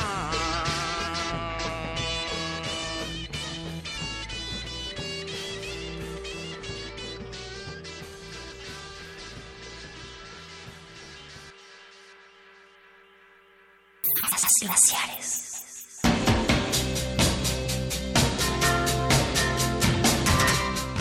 Y para 1968, John Coltrane ya había roto la barrera del sonido del cool jazz, del hard bop, y había entrado en los terrenos del avant-garde y el free jazz. Y este es uno de sus discos, quizás el que han dicho por ahí, el peor de su carrera. Ah, sí. Con un título que hace alusión a, pues, a- al universo entero en la religión hindú, hindú- Om. hinduista, que es el Om, y que si usted lo repite varias veces y de forma prolongada, después de un rato en trance sentirá una paz inusitada. O, o una nueva conciencia. Religiosamente, espiritualmente comprobado. Sí. De alguna manera. Y después escuchamos a Capitán Beefheart. Uno de los gallos glaciares, ¿no? Uno de los gallos glaciares que, que deconstruyó, digamos, el blues. Y creo que también influenciado un poco por el free jazz, ¿no? Te voy a hacer una pregunta bastante incómoda. A ¿Frank ver. Zappa o Captain Beefheart? Ahora, hoy, hoy, Capitán Beefheart. Sí, ¿no? Sí. Totalmente Yo me acuerdo que un día hicimos un especial de Frank Zappa y como que terminamos medio desencajados.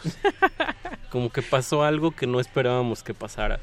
Se, se rompió el encanto. Se rompió ¿verdad? un poco el encanto Sí. de Frank Zappa. Y en cambio con Don Van Vliet, con Captain Beefheart, entre más le escarba uno, más le encuentra, ¿no? Sí, aparte pues es, es un tipo muy prolífico también con un o tenía un, un frenesí creativo ahí bárbaro.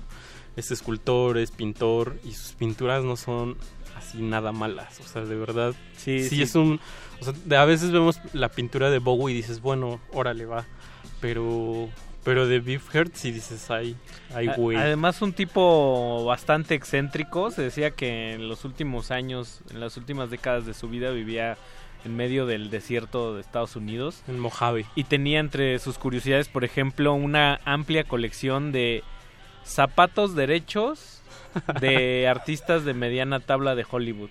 Órale. Entonces, él platica en alguna de sus memorias que que pues en los finales de los 60 en esta época donde graba este maravilloso disco que es el Truth Más Réplica, que Ajá. sale él con una cara de pescado, pescado. como de salmón. Y un Eh, sombrerito. exacto. que es una chulada, producido por, por Frank Zappa poquito antes de... Pues es la época previa al Hot Rats, que es la, la maravilla, ¿no? Sí. Rock yaceado.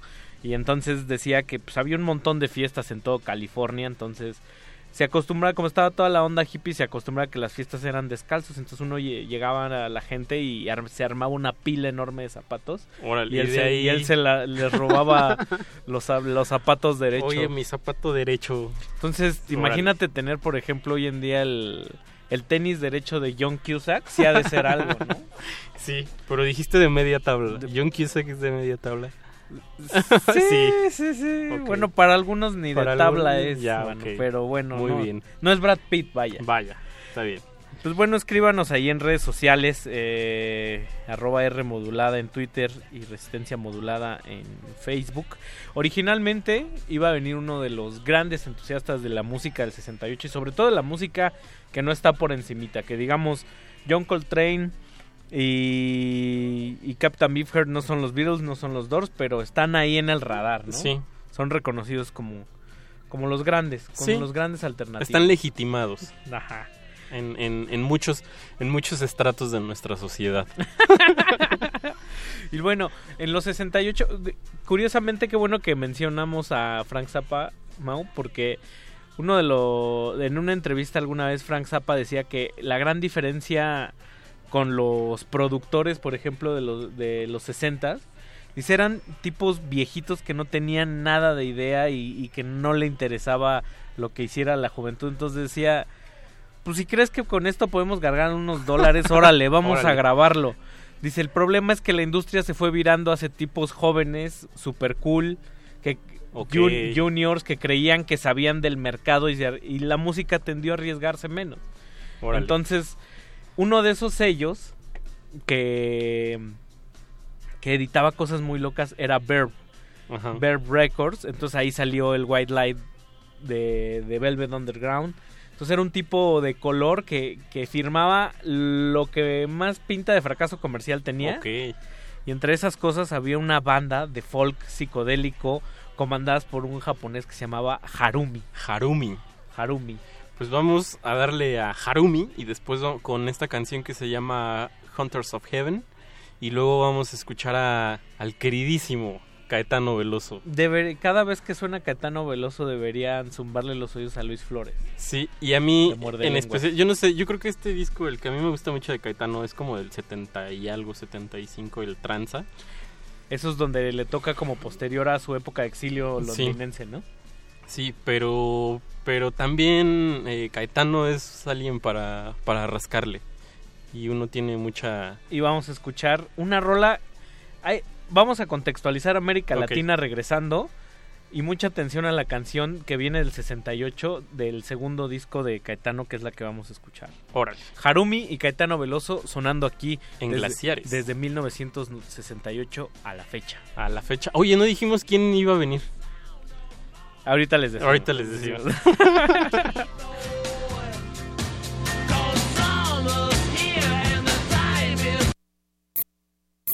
Glaciares.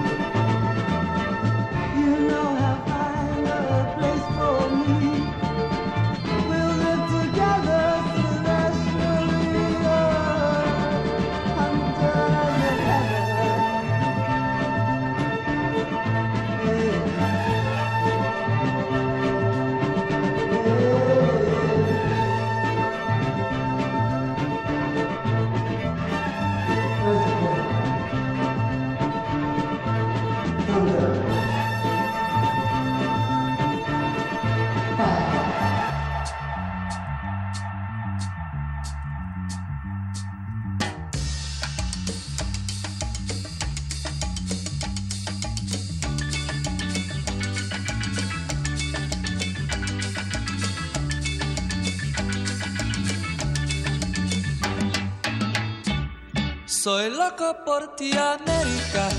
Yo voy a traer una mujer playera que su nombre sea Martí, que su nombre sea Martí. Soy loco por ti de amores. Tenga como colores la espuma blanca de Latinoamérica y el cielo como bandera, y el cielo como bandera. Soy loco por ti, América. Soy loco por ti de amores. Soy loco por ti, América. Soy loco por ti de amores. Sorriso de quase nuvem, os rios, canções, o medo, o corpo cheio de estrelas, o corpo cheio de estrelas. Como se chama amante? Esse país sem nome, esse tango, esse rancho, esse povo, dizer-me arde o fogo de conhecê-la, o fogo de conhecê-la. Soy loco por ti, América. Soy loco por ti de amores. Soy loco por ti, América.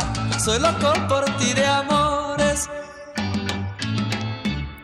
El nombre del hombre muerto já não se puede decirlo, quem sabe antes que o dia arrebente, antes que o dia arrebente, el nombre del hombre muerto, antes que a definitiva noite se espalhe em Latinoamérica, el nombre del hombre es pueblo, el nombre del hombre es pueblo.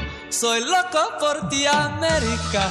Soy loco por ti de amores. Soy loco por ti, América. Soy loco por ti de amores. Espero uma manhã que cante el nombre del hombre muerto. Não sejam palavras tristes. Soy loco por ti de amores. Um poema ainda existe. Com palmeiras, com trincheiras, canções de guerra, quem sabe canções do mar. Aí hasta te comover, aí hasta te comover. Soy loco por ti, América. Soy loco por ti de amores. Soy loco por ti, América. Soy loco por ti de amores. Estou aqui de passagem. Sei que adiante um dia vou morrer. De susto de bala ou vício. De susto de bala ou vício. Num precipício de luzes. Entre saudade e soluços, eu vou morrer de bruços. Nos braços, nos olhos, nos braços de uma mulher. Nos braços de uma mulher. Mais apaixonado ainda. Dentro dos braços da camponesa guerrilheira, manequim, ai de mim, nos braços de quem me queira, nos braços de quem me queira. Soy loco por ti, América, soy loco por ti de amores, soy loco por ti, América, soy loco por ti de amores, soy loco por ti, América, soy loco por ti de amores, soy loco por ti, América, soy loco por ti de amores.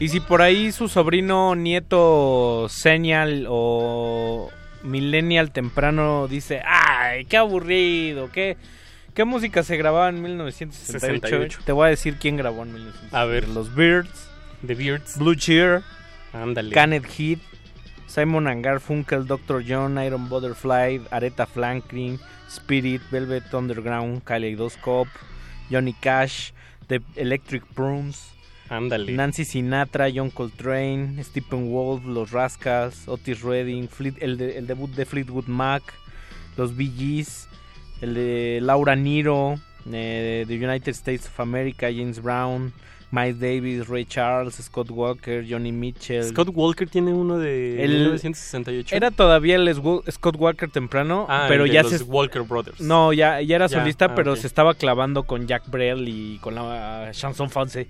Wow. Y así nos podemos ir, ir, ir, ir. Fue un año realmente prolífico. Dicen muchos que los discos importantes de los 60 de Estados Unidos están ahí. Órale. ¿No? Están. eh, y uno le rasca y más le encuentra el 68. Y si uno hace el comparativo que veo Mau, con México, México todavía estaba haciendo covers de Elvis Presley, de pan Sí. con mermelada y estas cosas. Había psicodelia, pero como muy Muy bajita la mano, ¿no? Sí, Sí. recordemos que pues, los medios nos llegaban tarde, copiábamos y copiábamos raro. y luego Por no decir otra cosa. se vivía un, un tiempo de opresión muy fuerte. Sí. Aunque ya había el, el hitter discreto que le llaman. Sí. Y ahora, si uno... Yo, yo, Mau, yo veo hacia atrás el 68 y esa idealización que tenía de chico hoy se ha, se ha vuelto hacia los 70. O sea, hoy me preguntas y, y para mí la etapa que me resulta más espesa, compleja, interesante en términos musicales muchas veces es la década de los 70 y no tanto como el 68. Como el 68. Como que el 68 lo siento todavía cándido, pero sin el 68 no hubiera llegado todo lo, des- lo demás. ¿no? Claro. Sí, digamos que fue como el ombligo y el despliegue ya bárbaro pudo haber sido los 70. Y mientras estábamos escuchando aquí a Enrique Guzmán y Angélica María, Brasil ya tenía Caetano Veloso. Sí. Ya tenía la Tropicalia. Ya, ya tenía la Tropicalia, Caetano ya había viajado y ya había tomado lo mejor de esos viajes y lo había, y todavía mejor lo adaptó a su cultura.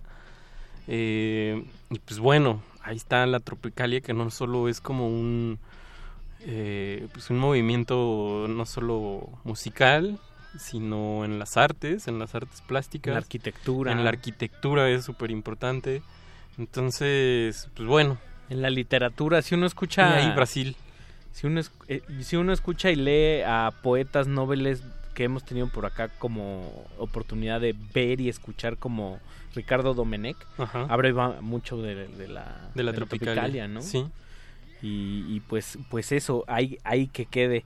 Y, y pues bueno, uno de los géneros que históricamente Estados Unidos ha sabido confeccionar muy bonito es el folk. Sí. ¿No? Tienen canciones de guitarra súper sencillas, muy lindas y al mismo tiempo muy complejas, ¿no? O sea, Sí. por ejemplo, si uno escucha las mejo- los mejores temas de Cat Power, pues, le remite evidentemente A los 60. como a Nick Drake, a Van Sí, claro. Morrison, ¿no? Y, y también sigue habiendo muy nuevos artistas buenos de folk en Estados Unidos, pero como que ahí no tienen los Sí. reflectores que antes tenían ni ese peso que antes tenía. O pienso también en este Mark Koslek, el de los Red, Red House House Painter, Painters. también viene mucho Viene de mucho ahí, a cuento también. ¿no? Y qué bueno que dices de folk, porque quien estábamos diciendo que no pudo venir hoy, hizo una lista de 50 canciones. De... Esperaba ponerlas todas. Esperaba, si esperaba usted poco, 50, 50 canciones que no son tampoco las más conocidas, así que tenemos como ahorita que decíamos de, bueno, Zappa, Deep Hair están en el radar, pero... Y nos, nos sugirió dos canciones. Saludos a Guillermo Santamaría Santa Marina Lagunes, alias Sí. el Tinlarín. Alias, alias el Tinlarín, que, que, pues por causas de fuerza mayor y- y mudanzas bárbaras, pues no pudo venir pero nos mandó un tema muy bonito de un grupo que se llama Duncan. Eh, y es justo el ejemplo de lo que estábamos diciendo del folk. Y pues igual y lo ponemos con Fairport Convention. Podría ser. A ver qué tal macha. Fairport Convention, un grupo de folk como que fue muy importante en su época. Les abría un tal Nick Drake en sus conciertos. Pero tampoco llegaron a despegar fuera de Estados Unidos, ¿no? Claro. O sea, tiene un par de discos ahí. Déjame hacer aquí una fe de rata. No son 50 temas, son 50 álbumes del, de 1968. A mí si algo me gusta de los del 68 es la palabra atascado. Atascado. Pues Usamos, ¿no? Pues vamos a escuchar música, regresamos. Saludos, Guillermo. Y ahorita regresamos.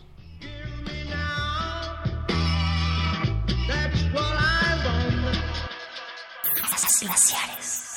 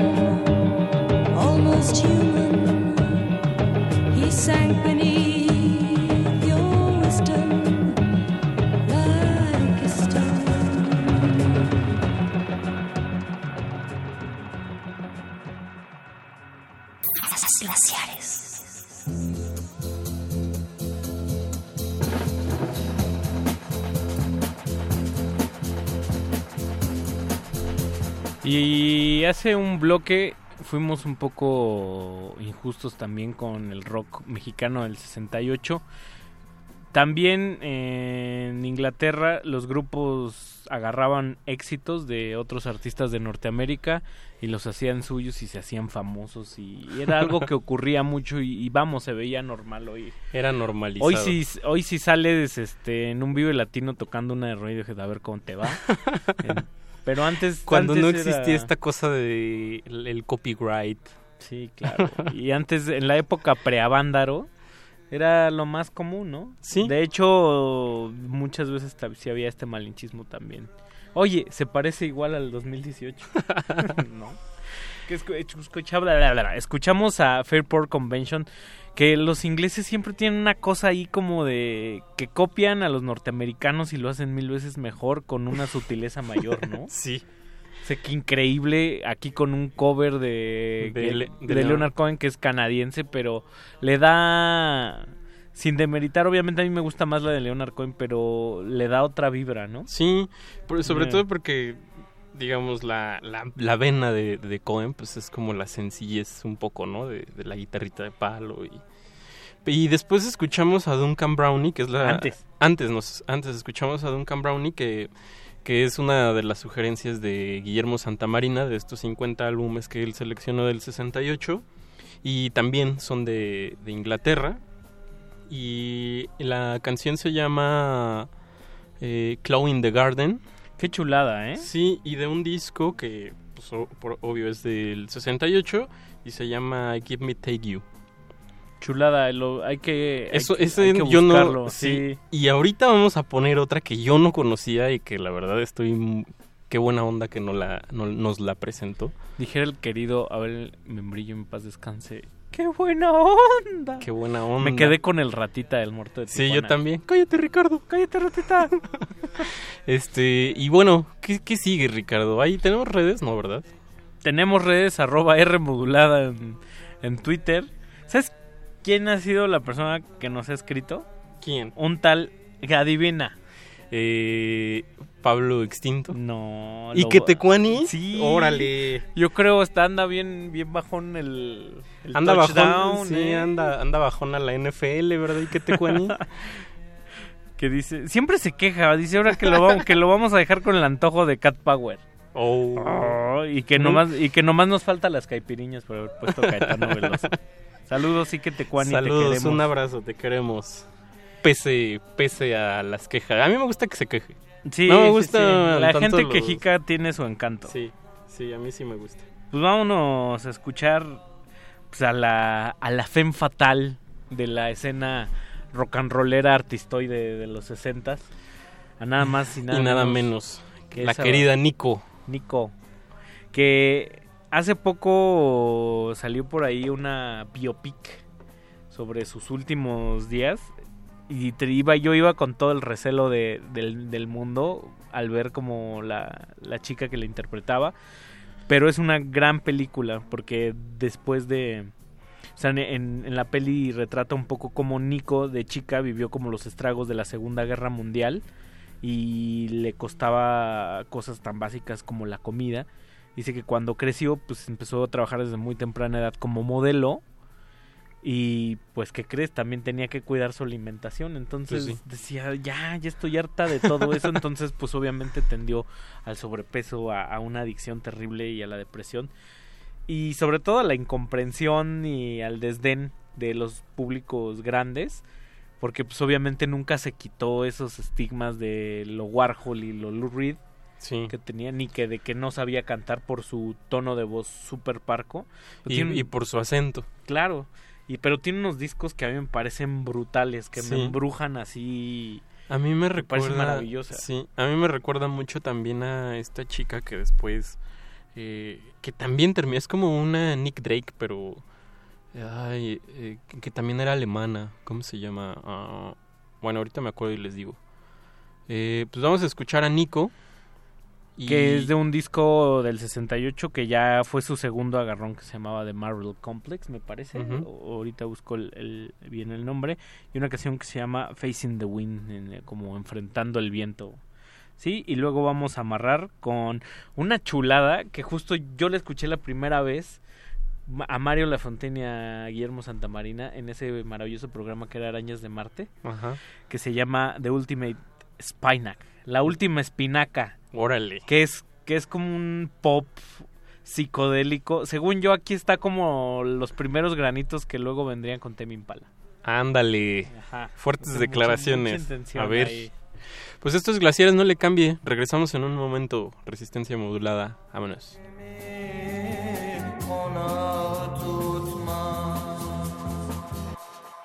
Glaciares.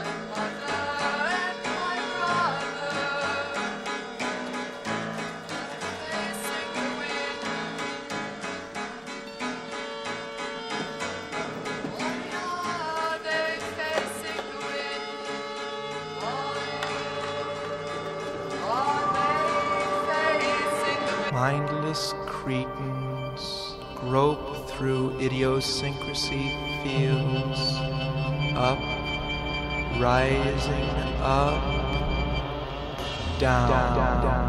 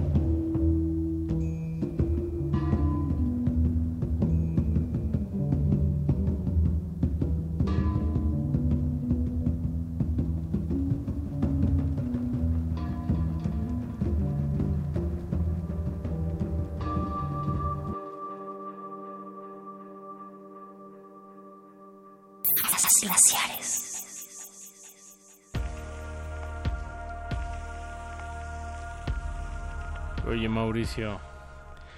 Ándale. Mauricio. Muy 68, bloque de tres canciones. Saludos a Pablo Extinto que dice que se congelaba en la oficina, pero ya, ya está el cierre de glaciares. Escuchamos. Y por ahí nos mandan un bonito giftóstico. Ándale, mira, está bueno. ¿Qué escuchamos, Ricardo? Escuchamos a Nico. Escuchamos a Nico, a la gran Nico. Hay que, hay que escuchar los discos que no son Chelsea Girl Ajá. de Nico. Este ya está más experimentalón, ¿eh? Ya... No, y en la última etapa de su carrera le mete ahí como al sintetizador y lo satura. Ándale. Nada que ver con Velvet, o sea, como que... Qué bueno que le cambió, ¿no? Sí, como que entró en una etapa ahí súper Sí está rara disonante. De, de, Sí de metalicosa. O sea, este, este estaba a nada de, de empezar a rascarle el kraut. Órale. Por ahí. Y después escuchamos a Ultimate Spinach.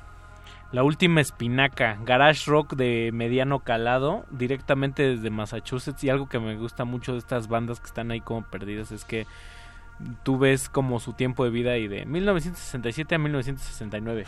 o sea, lo que el tiempo que debieron de durar y se acabó y, y ya y por ahí uno es donde encuentra las joyas. Algo así justo pasó con la tercera canción que escuchamos, eh, que es de una banda suiza que se... Sueca. Sí, Sueca. bueno, sí, pues es lo mismo. Bueno, sueca, que se llamó International mismo. Harvester.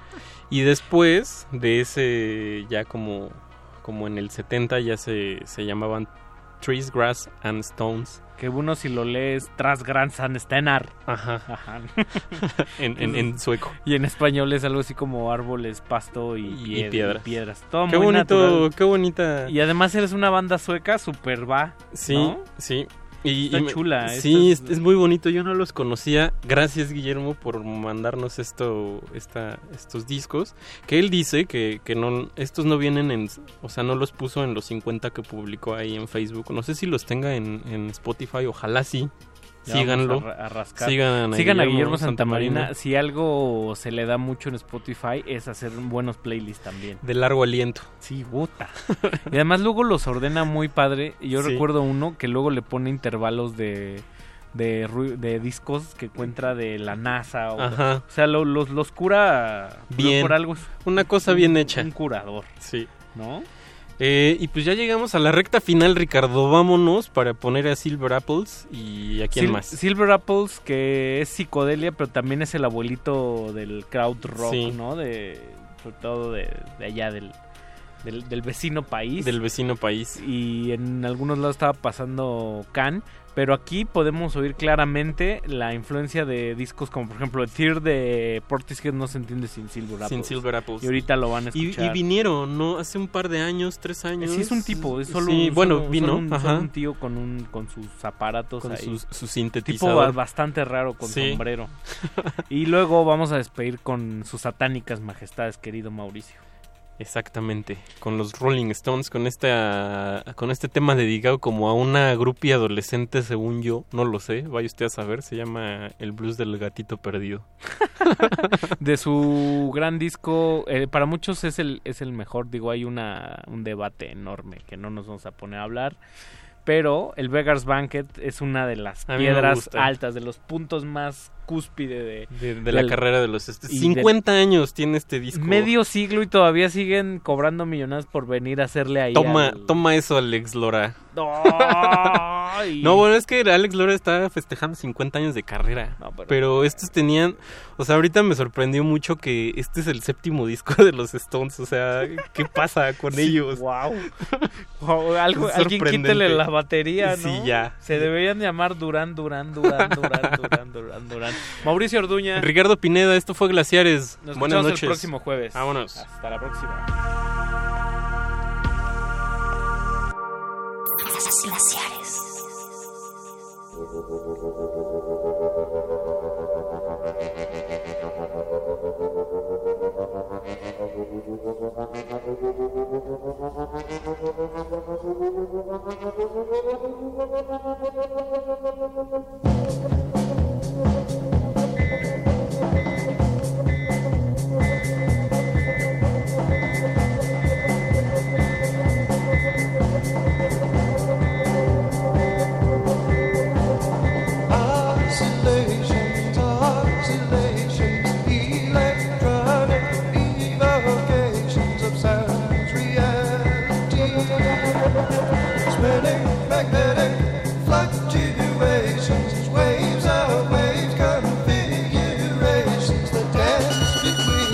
The poles of sound and bind my world to soul.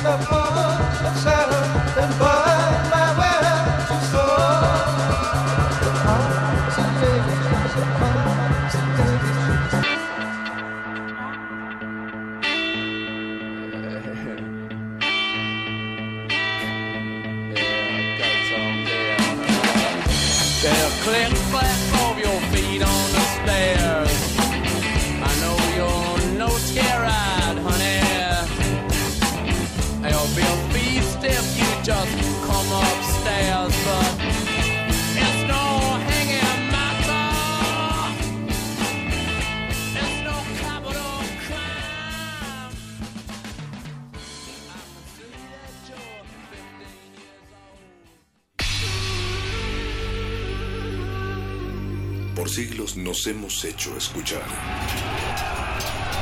Nacimos como parte de esa inmensa mayoría. Hablar, Escuchar. debatir, proponer, cuestionar. Está en nuestra naturaleza. instrumentos de conciencia de nuestro pueblo. Usamos el sonido porque atraviesa obstáculos. Muros, fronteras. Nosotros somos la resistencia.